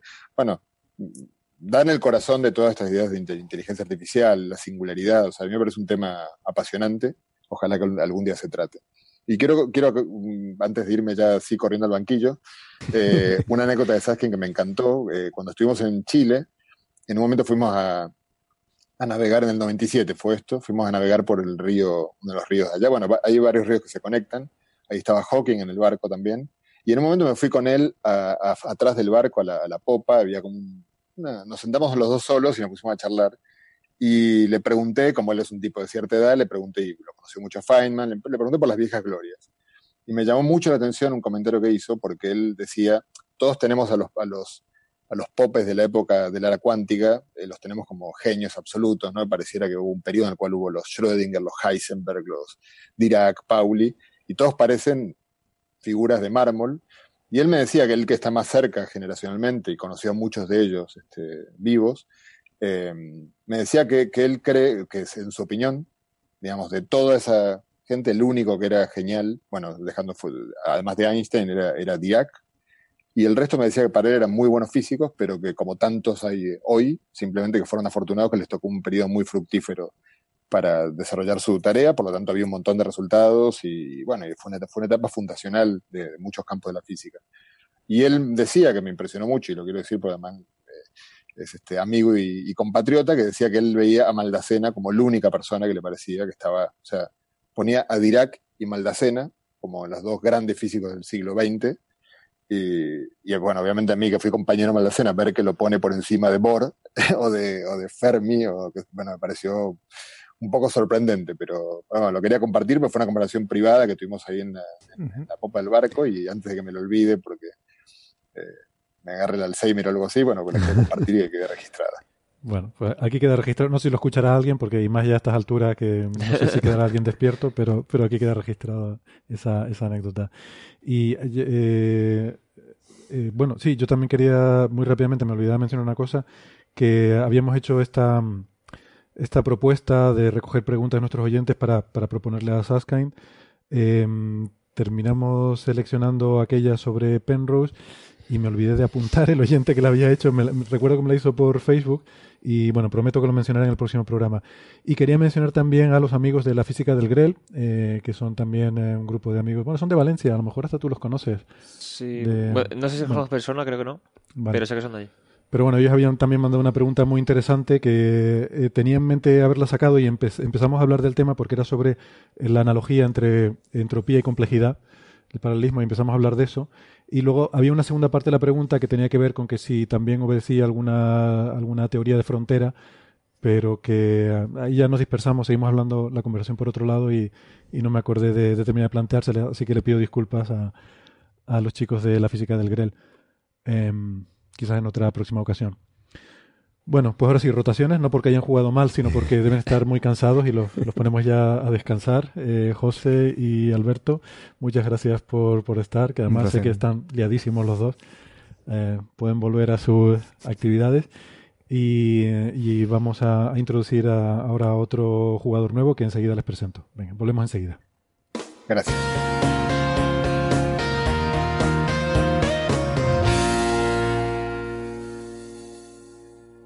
Bueno, y ahora se une a nuestra alineación desde Valencia. Contamos con Ignacio Crespo, que es nuestro experto en cuestiones de medicina. Ignacio es arroba S de Steindal en, en Twitter. Y mm, está aquí para, para comentar esta noticia que ha sacudido los medios de comunicación estos días sobre la primera edición genética en humanos. Hola Ignacio, ¿qué tal? Hola, muy bien, con ganas de hablar de esto. Pues sí, porque la verdad que son de estas noticias que me imagino que dejan un poco de sensación en la gente de, vamos, que no ayudan, ¿no? Porque mm, hablamos siempre de que estas son técnicas muy prometedoras que, que pueden eh, ayudar a resolver muchos, muchos problemas de salud actuales.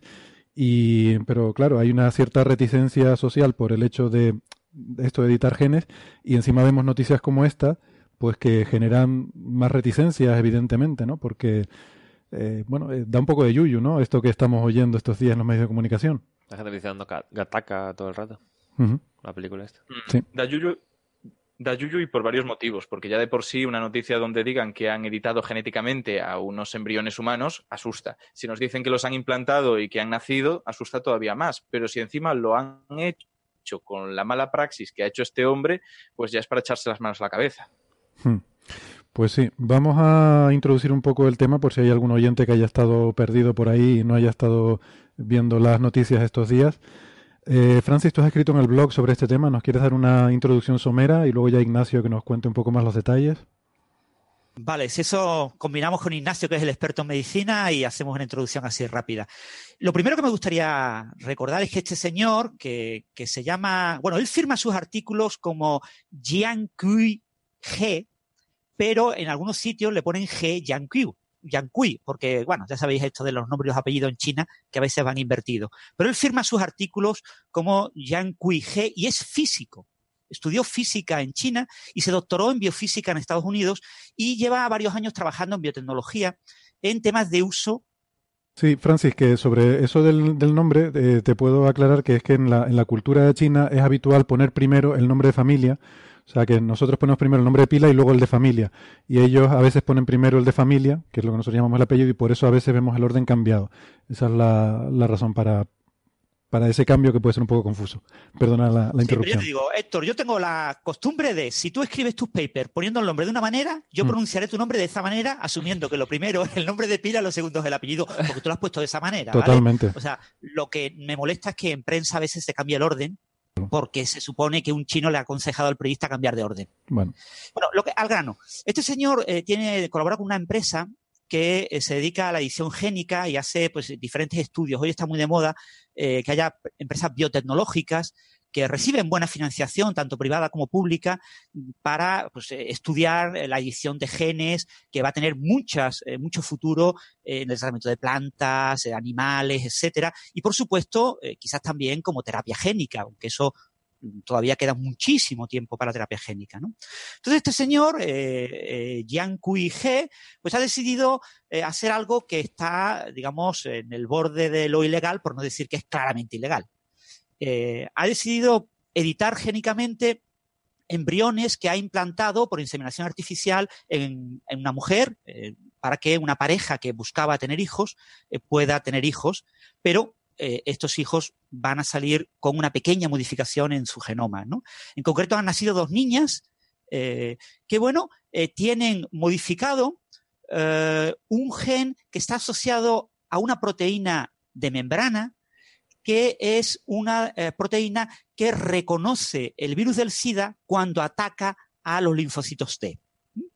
Eh, básicamente, eh, el, virus del SIDA ataca o reconoce a los linfocitos T con dos proteínas, con una que se llama CCR5, que es esta que se ha modificado, y con otra que es CXCR4, que es diferente, ¿no? Y, y lo ideal para inmunizar ante el ataque del SIDA al conocimiento actual hoy en día sería modificar ambas proteínas. Pero este señor ha modificado solo una de ellas. ¿Y por qué esta proteína en concreta? Porque en eh, la mayoría de las personas que son inmunes al SIDA, que hay personas, sobre todo eh, fuera de China, hay una pequeña modificación del gen de esta proteína que se llama la modificación o la mutación eh, delta 32. Entonces, en China parece ser que no hay personas con esta modificación. Con lo que si yo eh, hago que nazca una niña con esta, una modificación de este tipo en su gen eh, que codifica esta proteína CCR5, entonces nadie podrá decir que es que ella nació así, de manera natural, sino que yo fui el que lo modifiqué. Yo artificialmente lo modifiqué. Además de que eh, la secuenciación del genoma de los padres puede asegurar que ellos no tenían esa mutación, porque es una mutación que en principio sería heredable, podría pasar de padres a hijos. De hecho, para nosotros no es que sea lo más frecuente del mundo, pero como ha dicho Francis, en Europa eh, se encuentra con relativa frecuencia, o sea, no es lo más raro del mundo. Eh, lo conocemos desde el paciente de Berlín, más o menos un poco antes, un caso en el cual supuestamente se curó por primera vez el SIDA por trasplantes, y de hecho lo, comentamos aquí. Pero en en resumen, es lo que ha dicho Francis. Los linfocitos TCD4 muestran en su superficie cosas a las cuales se agarra el virus del SIDA. Y una vez agarrado ello, inhibe de formas muy complejas el funcionamiento de nuestro sistema inmune. Si no hay nada a lo que agarrarse, el virus del SIDA no tiene nada que hacer con tu sistema. Y esta es la idea básica. Entonces, sí, es más complejo, como dice Francis, pero bueno, como dentro de lo estadísticamente aceptable, que es en lo que se basa la medicina hoy en día, y no hay que engañarse, eh, la inhibición del CCR5 llegaba, pues digamos que Jean Cui se lanzó un poco a esto. Sí, entonces este señor pues eh, eh, abandona su universidad eh, temporalmente, una excedencia, se va a su empresa privada y en la empresa privada, que está cerca de un hospital, habla con unos médicos del hospital y deciden que con nueve parejas, parejas en las que el varón, el hombre, está, es enfermo de SIDA, es, es seropositivo, pero la mujer no es seropositiva, pues se decide que se les va a hacer una inseminación artificial en la que se va a modificar este gen de la futura descendencia.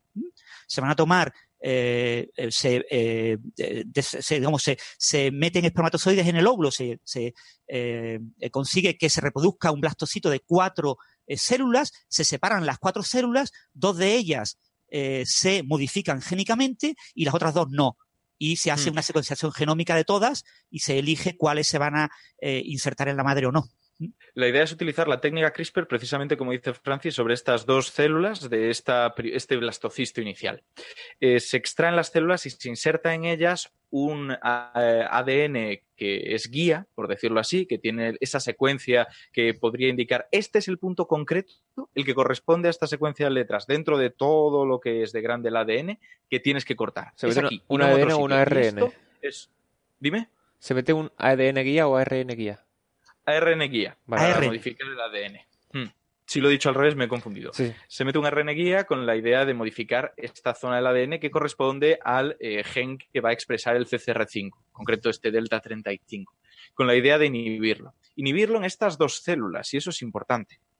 Porque, vale, en cierto modo es posible que al final se acabe extendiendo a todas las células que compongan el organismo eh, adulto pero también hay otra posibilidad que se ha estado hablando bastante, y es que ambas líneas celulares sigan creciendo por su cuenta, aquellas con la modificación y aquellas sin la modificación, y acabes teniendo un organismo adulto que combina expresión de CCR5 y falta de expresión de CCR5. Esto no sabemos qué podría significar a nivel de inmunidad. Se cree, de hecho, que podría ser una forma de, que no hubiera tal inmunidad, que hubiera muchos linfocitos totalmente vulnerables al ataque del SIDA y que esto hubiera sido pues una chapuza sinceramente. O sea, que a lo mejor ni se llama mosaicismo, es el, ser es mosaico. Es muy habitual, por ejemplo, en las madres. Muchas madres, a través de la placenta, eh, comparten células con el futuro hijo y entonces eh, parte de esas células se introducen en su cuerpo que como está reprimido el sistema de, ataque defensivo de la madre porque tiene en interior un ser que no es de su propio ADN, pues a veces varias de esas células se insertan o, por ejemplo, las personas trasplantadas. Cuando te, te trasplantan un órgano, te ponen un órgano con otro ADN. Entonces hay muchas personas vivas que tienen una vida más o menos normal y corriente, pero que son mosaicos que tienen varios ADNs humanos en su cuerpo. ¿no? hay casos, sí, hay casos en los cuales dos eh, fetos llegan a unirse, a fusionarse y comparten estas células. Lo que sí que creo que es importante decir, aunque hay muchos pequeños errores y problemas éticos que se derivan de todo lo que ya hemos contado, es que en este punto hay un problema técnico que también es importante. Si realmente estas dos niñas llegan a tener mosaicismo y si este, esta edición con CRISPR ha tenido errores que no sabemos si ha tenido o no, o sea, que no solamente ha cambiado el delta 32, sino otros pequeños puntos por error del genoma, cabe la posibilidad de que acaben desarrollando enfermedades autoinmunes, donde no sean capaces de reconocer parte de esas células de su cuerpo que tienen una dotación genética distinta. Esto es algo que tardaremos en saber, que de hecho para expresarse podría tardar 20 o 40 años, pero sí que podemos saber si existen esas otras alteraciones que podrían estar impidiendo el reconocimiento de las células del propio organismo en cuanto le hagamos una secuenciación completa, como asegura el, el eh, que se ha hecho, pero que no hemos visto esos resultados en ningún sitio, en ese momento sí podríamos decir, vale, se ha hecho sin que haya pequeños errores colaterales. Podemos presuponer que no va a haber problemas autoinmunitarios, pero hoy por hoy, con los datos dados, es un peligro a tener muy en cuenta y un peligro al que él se arriesgaba haya ocurrido o no. Mm. O sea, esto eh, ahora mismo no hay ninguna publicación científica. Entiendo que esto se presentó en una conferencia que tenía lugar en China, además, y que coincidió este anuncio con, la conferencia que se estaba desarrollando. O sea, eh, todo esto es parte del galimatías que hay montado, ¿no? ¿no? No hay, digamos, no hay información concreta más allá de lo que ha contado en esta charla, ¿verdad? Que de hecho al principio se pensaba que podía ser mentira todo. Sí, y bueno, hasta la fecha no sabemos si los resultados son los que él dice. Lo que sí que parece bastante claro es que el estudio se ha hecho, se ha hecho algo similar. Y hay algo que yo creo que también hay que recalcar bastante. Él asegura que se ha filtrado esta información, que él quería aguantar un poquito la información hasta que fuera aceptada por una revista, porque no solo es que no haya sido publicada, es que ni siquiera ha pasado una revisión por pares este estudio. O sea, no hay ningún tipo de aval sobre él. Sin embargo, esta supuesta filtración ha venido muy bien por el tema tiempo, justo antes de esta gran cumbre sobre edición génica. Eh, justo él estaba preparado ya desde hacía meses para subir a YouTube una serie de vídeos muy bien editados, muy bonitos, donde explica lo que ha hecho y prácticamente con una actitud mesiánica te explica cómo va a salvar al mundo o al menos a los enfermos de SIDA. Es todo eh, muy sospechosamente coincidente en el tiempo, en la forma y en cosas que, no sé, sorprenden bastante. Sí, bueno, la, verdad es que, eh, por, lo, que yo sé, él ha, dicho, ha pedido perdón, pidió perdón en su charla en esta conferencia, que es la segunda conferencia internacional sobre edición genómica humana, eh, y que era ahí en Hong Kong, él es de Shenzhen, una ciudad relativamente cercana, a pocos kilómetros de Hong Kong, eh, él pidió perdón porque se hubiera hecho pública la, la, la, noticia antes de su conferencia en Hong Kong.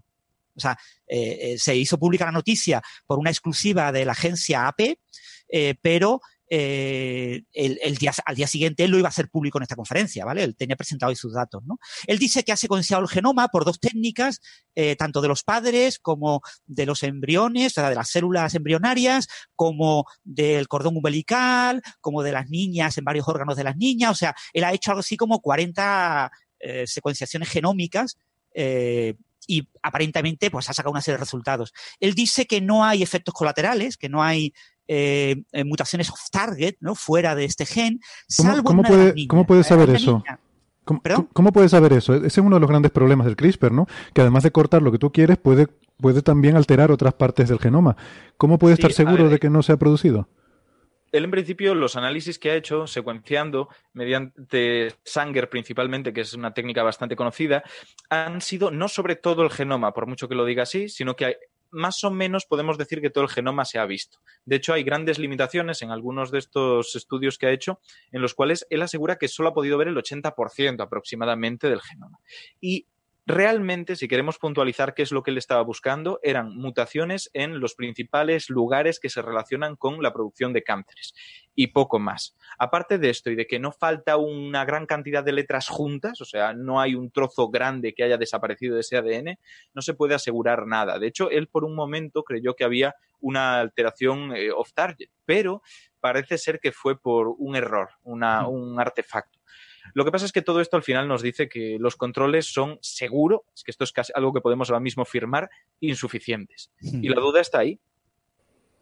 Exactamente, esto ha sido una cosa muy arriesgada. Este hombre lo ha hecho probablemente buscando eh, fama mediática y quizás sabiendo que, que otra gente en China lo iba a hacer, ¿no? O sea que yo pues voy a ser el primero, ¿no? Me voy a adelantar a los demás y lo mismo si dentro de 30 años o 40 años hay un premio Nobel para esto, pues va para mí, ¿no?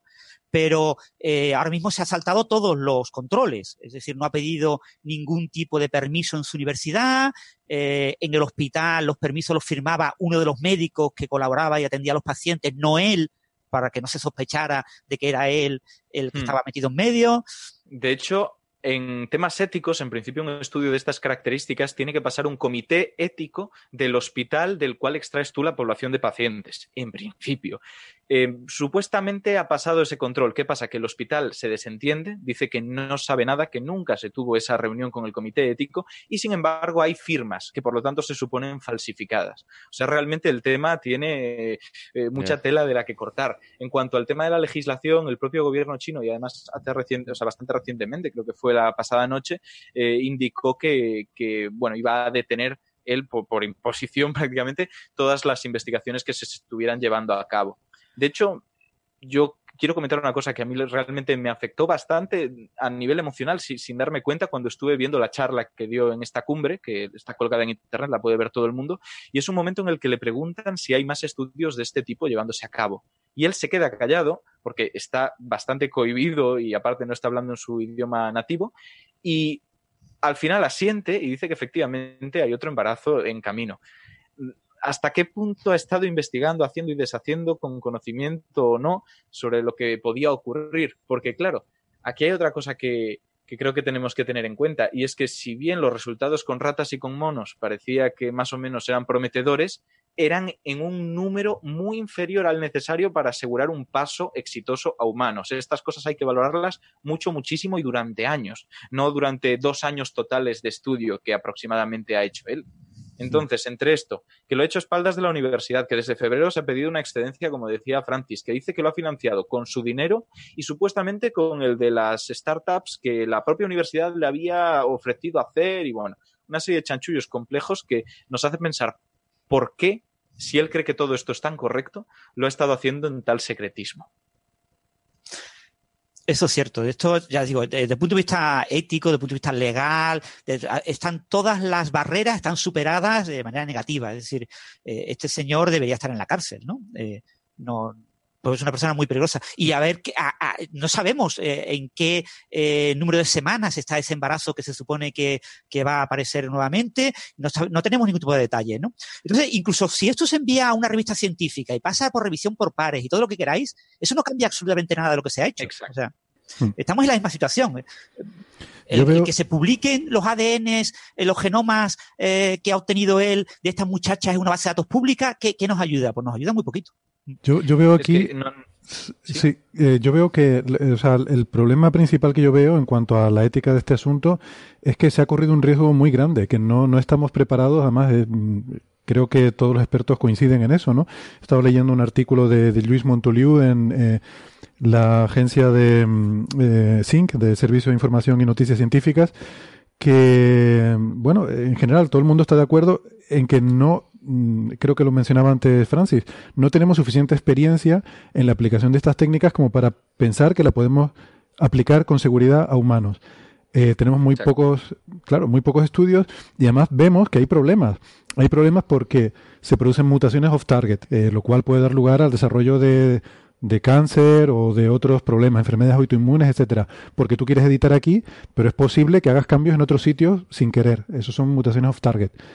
Eh, hay problemas también, recientemente hemos visto un artículo, creo que aquí lo comentamos, de em, posible inmunidad, digamos, del, del, propio, de nuestro propio cuerpo al uso de, bueno, en particular de la, Cas9, ¿no? Esta, esta enzima que es la que, claro, porque esto, lo que estamos usando son bacterias que, que normalmente... ¿Hemos llegado a explicar CRISPR en este programa? Bueno, en otro episodio, pero sí, igual convendría refrescarlo, ¿no? Sí. Eh, eh, ¿Podemos explicar la técnica? Lo, lo, explico yo rápidamente. básicamente es una técnica, un sistema inmune que utilizan unas bacterias muy, muy simples y que básicamente consiste en copiar trozos de ADN que invada esa célula, copiarla en el propio ADN, en unas secuencias repetitivas, y ahora eh, construir una, una molécula, una proteína que es una tijera que viene marcada por esta secuencia. Entonces, esta secuencia es una secuencia de ARN guía que, eh, y esa proteína es una proteína cortadora, se encuentran pues en el citoplasma, ¿no? En el medio, en el interior de la célula, ¿no? Entonces cuando ataca de nuevo el virus, pues eh, si se reconoce ese trozo de ADN, eh, la, tijera corta el ADN enemigo, ¿no? Entonces nosotros lo podemos utilizar para cortar y editar ADNs a, conveniencia. Es decir, nosotros elegimos eh, una, una, serie de secuencias, son secuencias de orden de veintitantos, veinticinco, treinta eh, nucleótidos, 20, 30 letras del ADN. Entonces yo identifico esta secuencia en el ADN y eh, la cortadora corta, las tijeras cortan, ¿no? Claro, el ADN queda cortado. Como el ADN tiene doble hebra, yo corto una de ellas. Entonces, la maquinaria de la propia célula es la que tiene que reparar eso. Hay varios mecanismos de reparación, unos son más rápidos, otros son más lentos. la, la, cortadora no es perfecta, obviamente puede cometer errores, ¿no? Y eh, si yo para cortar eh, el ADN, para garantizarlo, tengo que meter mucha, eh, mucho CRISPR-Cas de repente, una concentración muy alta. Eso hace que corte más rápido de lo que se repara. Con lo que todo eso tiene una serie de dificultades, una serie de técnicas y todavía pues una técnica muy precisa, muy específica, la dominamos más o menos bien eh, in vitro, pero en, células reales pues tiene muchas mayores dificultades y, por supuesto en, organismos complejos, como puede ser una célula eucariota humana o de un mono o de un ratón, pues eh, la tasa de éxito es baja. Exacto. Y, y, realmente estamos diciendo solamente los problemas que puede tener el hacer una técnica de CRISPR de forma intrínseca, o sea, por el simple desconocimiento de cómo hacerla de forma perfecta. Pero es que aquí hay dos cosas que están jugando. Por un lado, esta técnica CRISPR y por otro, el objetivo que tiene este investigador, que es bloquear CCR5. ¿Qué pasa? Que hemos dicho solamente la parte positiva. CCR5 puede inhibirse en algunos sujetos de forma natural y esto produce una protección contra la infección por el virus del SIDA. Sí, pero CCR5 está ahí por algo es un receptor de membrana de los linfocitos que se ha seleccionado por la historia evolutiva de nuestra especie y en principio tiene alguna función. Y no funciones que supongamos, sino funciones que conocemos. Sabemos que los sujetos que no expresan CCR5, como precisamente estas dos bebés que acaban de nacer, supuestamente con ello inhibido, son más propensos a contraer el virus del Nilo, por ejemplo y son más propensos a tener complicaciones graves por la infección por el virus de la gripe. Y además parece ser, y esto ya es lo menos comprobado de estas tres aseveraciones, que pueden tener problemas en el desarrollo neuronal. y problemas que realmente den a defectos cognitivos. Esto se ha visto en ratas. Supuestamente, Yanqui ha dicho que las ratas con las que él ha experimentado han podido resolver eh, los laberintos de Morris, que son estos calderos de agua con una plataforma oculta y que la rata tiene que encontrar dónde se encuentra la parte donde puede hacer pie. Bien, pues las resolvían sin ningún problema a pesar de tener inhibido este CCR5. Sin embargo, su estudio comparado con los estudios del resto de la comunidad científica, bueno, pues son algo que hay que tener en cuenta como un balance, no, no como algo absoluto. Con lo que estamos jugando con dos peligros muy claros. Pero realmente, por otro lado, también podemos verlo de otra forma, que es que, ¿qué ha hecho este hombre para que sea esto tan revolucionario? Porque su técnica, por muchos peligros que tenga, es una técnica que ya se conocía. No ha hecho nada innovador. Es un CRISPR de los que se hacen desde hace años por el otro lado, ha buscado un punto que es el CCR5, que su inhibición no es perfecta porque tiene problemas, evidentemente, y que también se conoce desde hace tiempo. O sea, realmente no ha hecho nada innovador. Esto hay que decirlo con todas las letras. Lo único que realmente es remarcable de este hombre es su absoluta falta de respeto por la ética. Claro. Eso es lo que ha, efectivamente, esa es su innovación, ¿no? Saltarse todas las barreras éticas.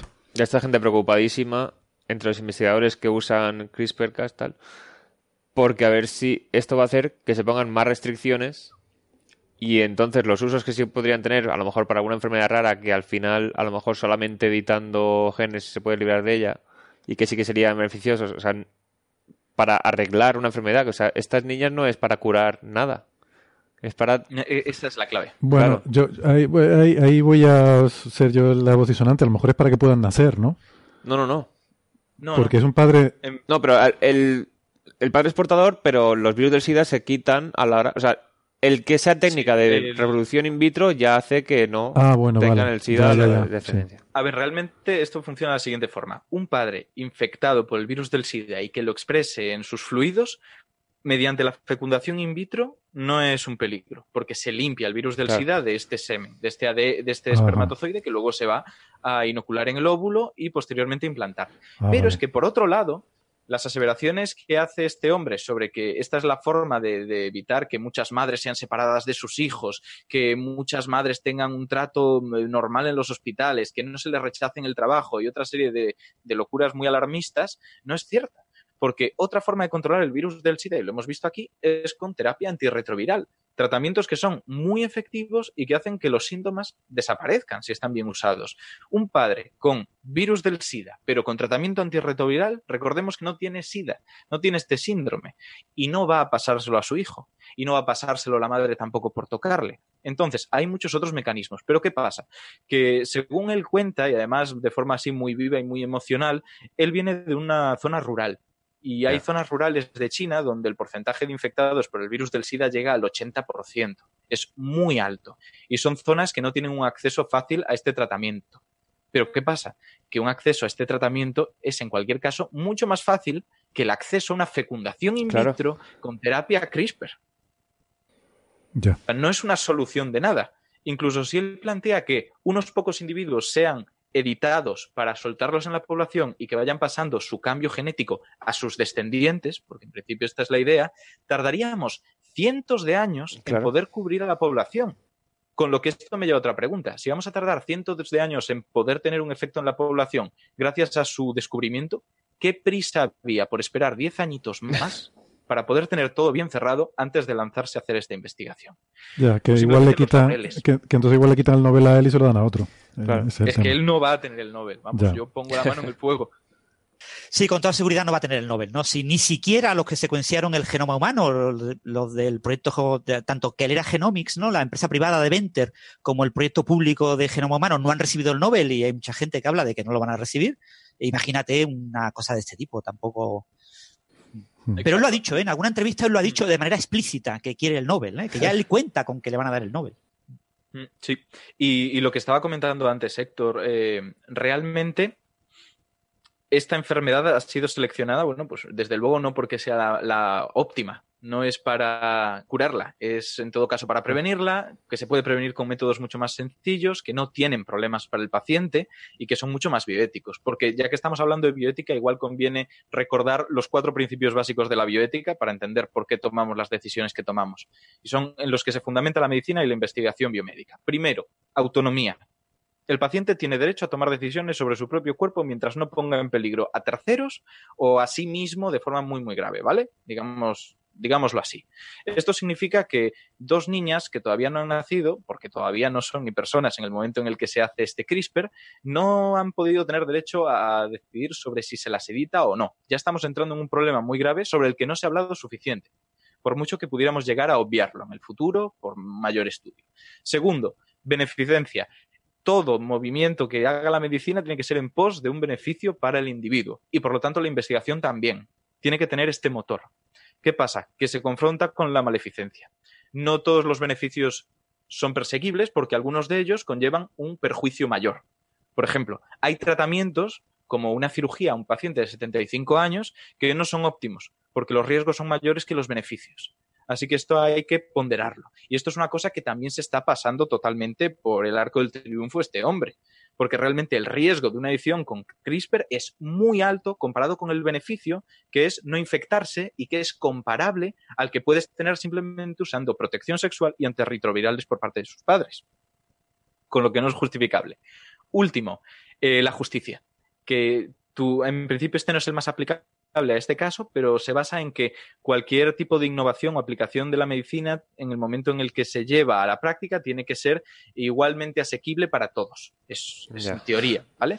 Desde luego, esto no está orientado para ello un tratamiento que implica tener que hacer fecundación in vitro y una terapia con CRISPR y todo un equipo de profesionales detrás no es lo más asequible para poblaciones rurales, cuando sí que hay otra serie de ideas, de líneas de investigación, de tratamientos hoy en día aceptados que son mucho más óptimos. Y luego... Exactamente, la verdad es que es un tema muy, muy complejo. A mí, a mí personalmente, eh, este tipo de eugenesia, ¿no? Porque lo que estamos es eh, haciendo un biomejoramiento humano que es una cosa que se sabía que algún día se iba a hacer, iba a ser factible, pero mucha gente, muchos especialistas en bioética estaban pensando que era cosa de la segunda mitad del siglo XXI. Mm. Cuando todo ese tipo de técnicas estuvieran perfectamente controladas, supiéramos que son seguras, que no había ningún tipo de riesgo, que todo estaba, y que se haga tan pronto este tipo de eugenesia, que claro, la gente se lleva las manos a la cabeza cuando se habla de la eugenesia en los campos de concentración nazis pues nos tenemos que llevar también las manos a la cabeza cuando hablamos de eugenesia eh, eh, en un hospital en China. Y aún así, dentro de la eugenesia hay distintos tipos. O sea, eh, Jian Qiu dice mucho que él no está intentando crear eh, bebés a la carta, que él no pretende que se elija el color de ojos, el color de pelo o la inteligencia, que está intentando evitar una enfermedad, curar algo. Esto no es así, tal cual. Los dos tipos de eugenesia, a nivel más que nada de, de transhumanismo, que es una línea de filosofía que, bueno, a mí me gusta bastante poco, pero bueno, más o menos estudia esto, dice, por un lado, que existe la abolicionista, aquella que intenta que todos estemos en las mismas condiciones de salud, por decirlo así, que no existan eh, patologías que si va a haber un problema, bueno, pues tú lo tratas. Si va a haber una persona que tenga dificultades de la movilidad, tú lo reviertes. Esta es una idea. Por otra, tienes el extropianismo, que es dotar de cualidades que no tenían los humanos de forma normal o la mayoría de los humanos a una población que tú seleccionas. Y esto es lo que está haciendo en este caso. Está dotando de una resistencia al VIH a una población que en principio no tenía esta mutación. Que no digo que esté mal per se, pero desde luego necesita muchísima más investigación y muchísima más reflexión detrás. Y desde luego no es justificable que él diga que esto no son bebés a la carta, porque precisamente corresponde a esta otra línea de la eugenesia que, no es abolicionista. Es que yo creo, yo creo que eso es el mensaje que le llega a mucha gente, los bebés a la carta, porque es algo con lo que nos han estado metiendo miedo mucho tiempo y que yo personalmente mm, no veo ningún problema con eso, pero ya es un, tema que podemos discutir otro día porque ya da para debates largos, más filosóficos y más tal, ¿no? Que de todas formas, eh, en la fecundación in vitro ya se hace algo de selección. Ya se hace algo de selección. Es que, sí, yo en fin, a, Pero es selección abolicionista. Descartas aquellos embriones que sabes que tienen un problema genético concreto. Sí, pero a lo mejor en vez de abolicionista podemos intervenir de una forma en la que no tienes que descartar, sino que simplemente mejoras el genoma con CRISPR o lo que sea y tal. Yo, en fin, ese es otro debate que creo mm, que, bueno, no sé, lo dejaría para otro día, pues daría para hablar eh, mucho rato, pero yo estoy de acuerdo con Ignacio, creo que no, es la, eh, no tiene nada que ver con la situación aquí. O sea, aquí no hemos llegado todavía a esa línea. Es una línea, ojo, interesante y que hay que discutir sobre ella y planteársela. Y creo que la sociedad va muy por detrás de la ciencia, como siempre. No sé si es por falta de conocimiento de lo que se hace en el mundo científico, pero creo que la sociedad tiene que empezar a tener este debate. Yo tengo mi opinión personal, pero eso no importa, no le importa a nadie. Pero eh, aquí no estamos hablando de eso, aquí estamos hablando de eh, de falta de ética en cumplir con o sea, las, las cosas más elementales de que estas técnicas todavía no son seguras, vuelvo a insistir, no tenemos el suficiente entendimiento de estas técnicas como para poder aplicarlas para, eh, bueno, pues para que nazcan estos dos bebés mmm, realmente con unas consecuencias que todavía no, no sabemos bien cuáles van a ser. Ay, y este no, es el si problema. nosotros no lo tenemos claro, imaginad los padres. Porque al padre, cuando se le plantea este estudio, hay que darle un consentimiento informado, hay que, hay que realizar esa acción. Esto es respondiendo al primer principio fundamental de la bioética, la autonomía que ellos sepan de lo que va el asunto. Y no consiste solo en darles un papel y que lo firmen, como hacen muy mal algunos médicos. Consiste en asegurarse de que entienden todas las implicaciones del procedimiento, aunque sea de forma verbal, y luego firmarlo en algunos casos, pero siempre de forma verbal. En este caso, el consentimiento que él ha dado a los padres, que además se ha contradicho bastantes veces a medida que iba explicándolo, está colgado, ha sido traducido y parece ser que no solo no les explica en profundidad, sino que él habla de una vacuna contra el VIH. Yeah. O sea, los padres no sabían de lo que iba realmente el asunto. Es que eso es lo que yo me planteo, cómo esta gente se somete a, a este tipo de, de tratamientos mmm, tan experimentales sin necesidad. Yo pensaba, eh, por eso te lo decía antes, que era porque lo necesitaban para poder tener mmm, estas, est estos bebés. Pero si no era necesario, pues entonces no me queda claro en base a qué bueno, creo aceptan que, los padres. O sea, según he entendido, creo que eh, el trato que tenía para participar en el ensayo clínico era que les darían descendencia con fecundación in vitro. En plan, como pago en parte sería. Ah, vale. O sea, a cambio de. Él asumía. Él asumía los costes de, sí. de la fecundación in vitro, pero también de todo el cuidado prenatal. O sea, las revisiones por ecografía, los test de, bueno, si tiene algunas alteraciones genéticas, etcétera, etcétera. Aparte de que él vende que la realidad en muchas áreas de China respecto a tener VIH y no tener acceso a tratamientos antirretrovirales es muy desfavorable. Y esto puede ser verdad. O sea, yo no lo cuestiono, yo no conozco suficiente las implicaciones, pero es verdad que zonas que tienen una menor concienciación sobre lo que significa el SIDA y el VIH, a las personas que están infectadas y que no están en tratamiento o que están en tratamiento porque ya les da igual, las marginan. Tienen problemas laborales, claro. tienen problemas en sanidad. Con lo que si a ellos puedes asegurarle que sus hijas van a ser inmunes, pues yo creo que sí, lo aceptarán. De todos modos, que se nos ha olvidado de decir una cosa. Sí. Inmunes, que ya se verá si lo son, pero lo que sí que se sabe es que una de ellas claro. no está completamente inhibida. Está del par de Cierto, de las dos niñas, eh, una se llama Lulu, otra Nana. A Lulu le han editado las dos hebras del ADN, pero a Nana solo una de las hebras, ¿no? Entonces, eh, tiene una copia de, digamos, de esta proteína eh, de, membrana, la tiene perfecta y tiene otra copia eh, con la delección, con el borrado, ¿no? Entonces, parte de sus linfocitos T van a estar recubiertos de proteínas que no están modificadas. Exacto, en principio más o menos es, es, lo que se plantea, porque los casos de inmunidad que se conocen, bueno, de resistencia a este VIH por la mutación del delta 32, son cuando son homocigóticas. Esto significa que las dos copias del ADN tienen ese gen inhibido. En este caso solo hay uno, con lo que nos enfrentamos con algo nuevo. Y se supone que él informó de esto a los padres y dijeron que aún así que naciera, ¿no? Hmm. Exactamente. Se supone que él se lo contó, que le dijo que uno de los embriones no, eh, no se podía garantizar al 100% de que fuera inmune, pero que bueno, que como tiene eh, otra parte que está un poco tocada, no sé qué, puede que la membrana, la, la, proteína no se plegara bien y entonces puede. Él no podía asegurar ni que sí ni que no. Y los padres firmaron que, bueno, que en pero, ese caso. Pero pues, creo, pues, creo, Francis, si no recuerdo mal, que les había dicho que muy probablemente sí sería inmune. O sea, creo que la. Eh, no, no sé hasta qué punto será cierto eso, será un consenso entre la comunidad médica, pero que al parecer él tenía bastante confianza en que sí sería inmune. No lo sé. Él parece tener bastante confianza, pero es que él parece tener bastante confianza respecto a todo. Yeah. Yeah. Y de hecho, en la propia charla, una de las periodistas, creo recordar que era periodista, le hace una pregunta que a mí me parece muy relevante para entender esto.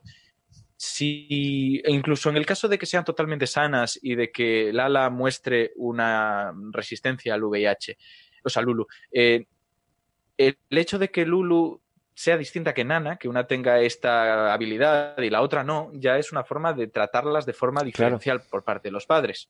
Tiene unas implicaciones a la hora de la educación, a la hora de cómo se perciben ellas mismas, que está fuera de su control. Y desde luego, si de repente empiezan a mostrar otra serie de, complicaciones y de patologías, el efecto que pueden tener en la psique de un niño que se está desarrollando es descomunal. Y la idea... Se ha hecho con muy poco cuidado. Claro, y la idea es hacerles seguimiento médico hasta los 18 años a las dos. En principio esa es la idea. O sea, se han comprometido los padres. Sí, Mm. Él también parece reticente a revelar la identidad de estas dos niñas para que puedan hacerse los estudios pertinentes que confirmen si ha ocurrido la delección correctamente, si se están desarrollando de forma oportuna y ha hablado más o menos de generar un comité de personas que estén al corriente de su identidad para que puedan llevar el control.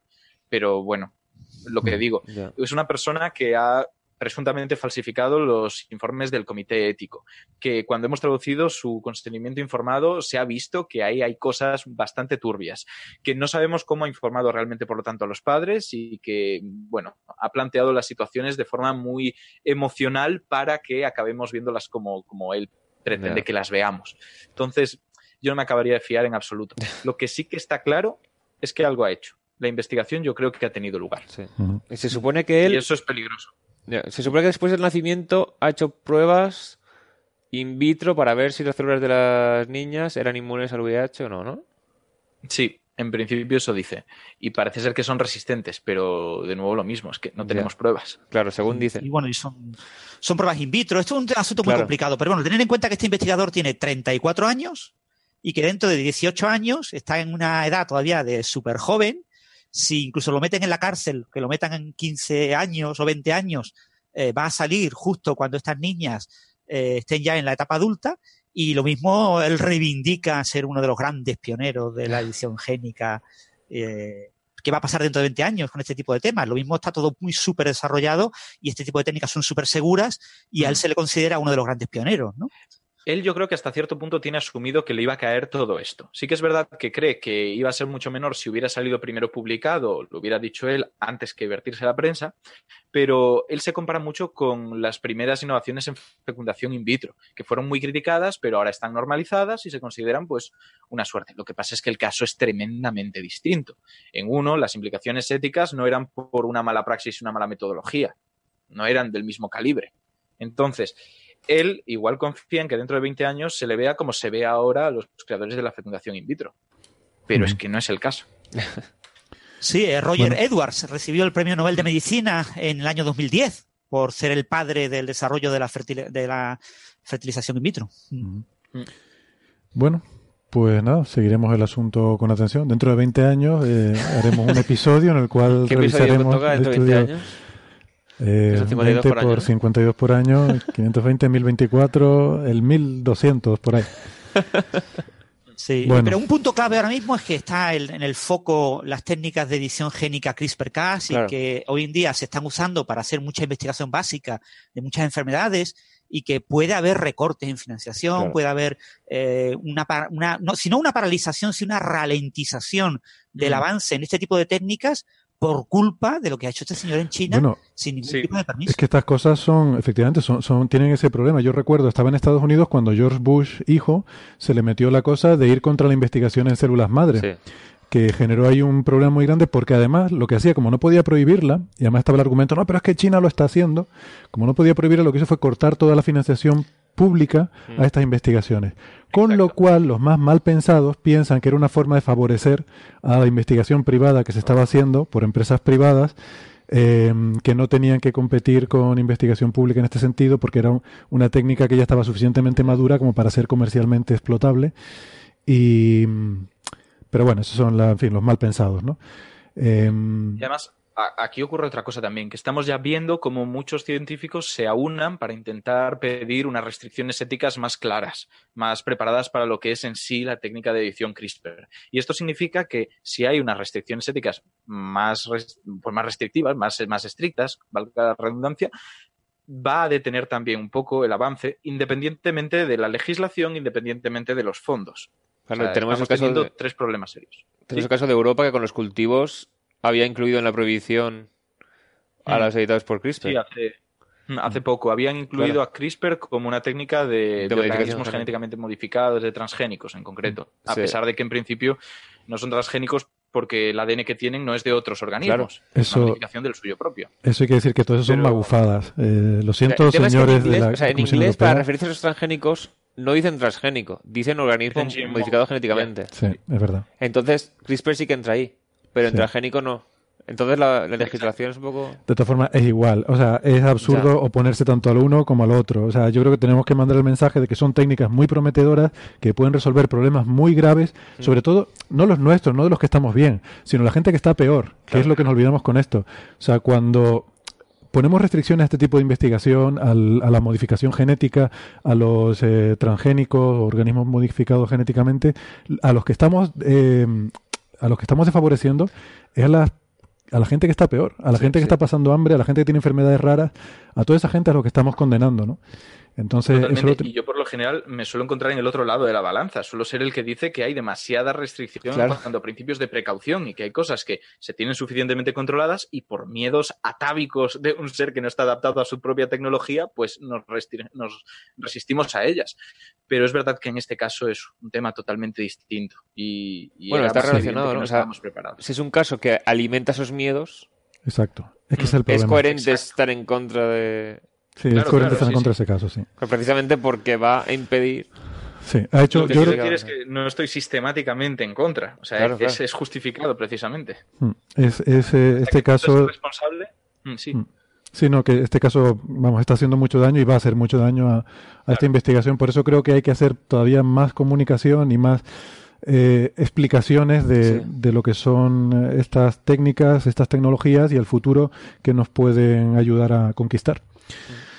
Eh, pues con ese mensaje yo creo que lo dejamos por hoy. Ha sido un programa maratoniano. Hay una cosilla muy breve ah. que quería haber dicho, tenía que haberla dicho con lo de la Insight, y es que el lunes llega al asteroide Venus la sonda Osiris Rex. Ah, sí, estuvimos hablando la semana pasada de Osiris Rex. Lo que pasa es que como está llegando tan lentamente y hay fotos, entonces no será tan espectacular como un aterrizaje en Marte. Pero bueno, lo dejo por si alguien ha llegado a esta parte del programa. Sí. muy bien.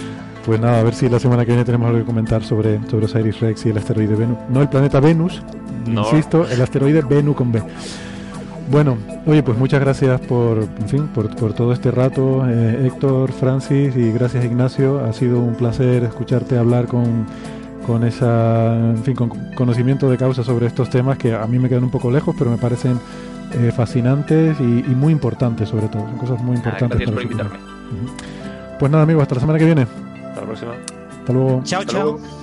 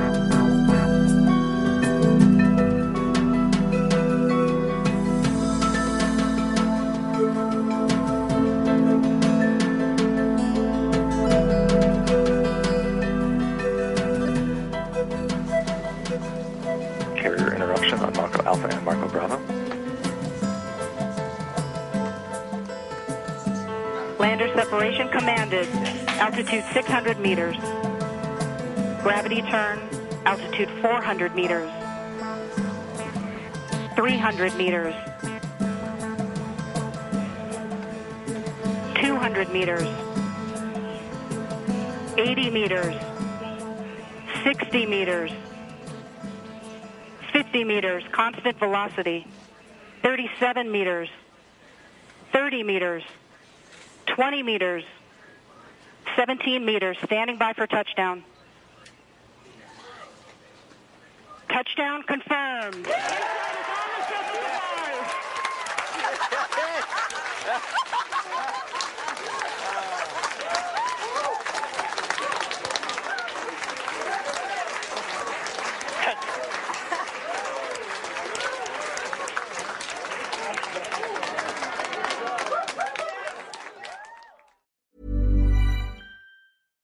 I'm Daniel, founder of Pretty Litter. Did you know cats tend to hide symptoms of sickness and pain? I learned this the hard way after losing my cat, Gingy. So I created Pretty Litter, a health monitoring litter that helps detect early signs of illness by changing colors, saving you money and potentially your cat's life. Pretty Litter is veterinarian developed, and it's the easiest way to keep tabs on your fur baby's health right at home. Go to prettylitter.com and use code ACAST for 20% off your first order and a free cat toy. Terms and conditions apply. See site for details.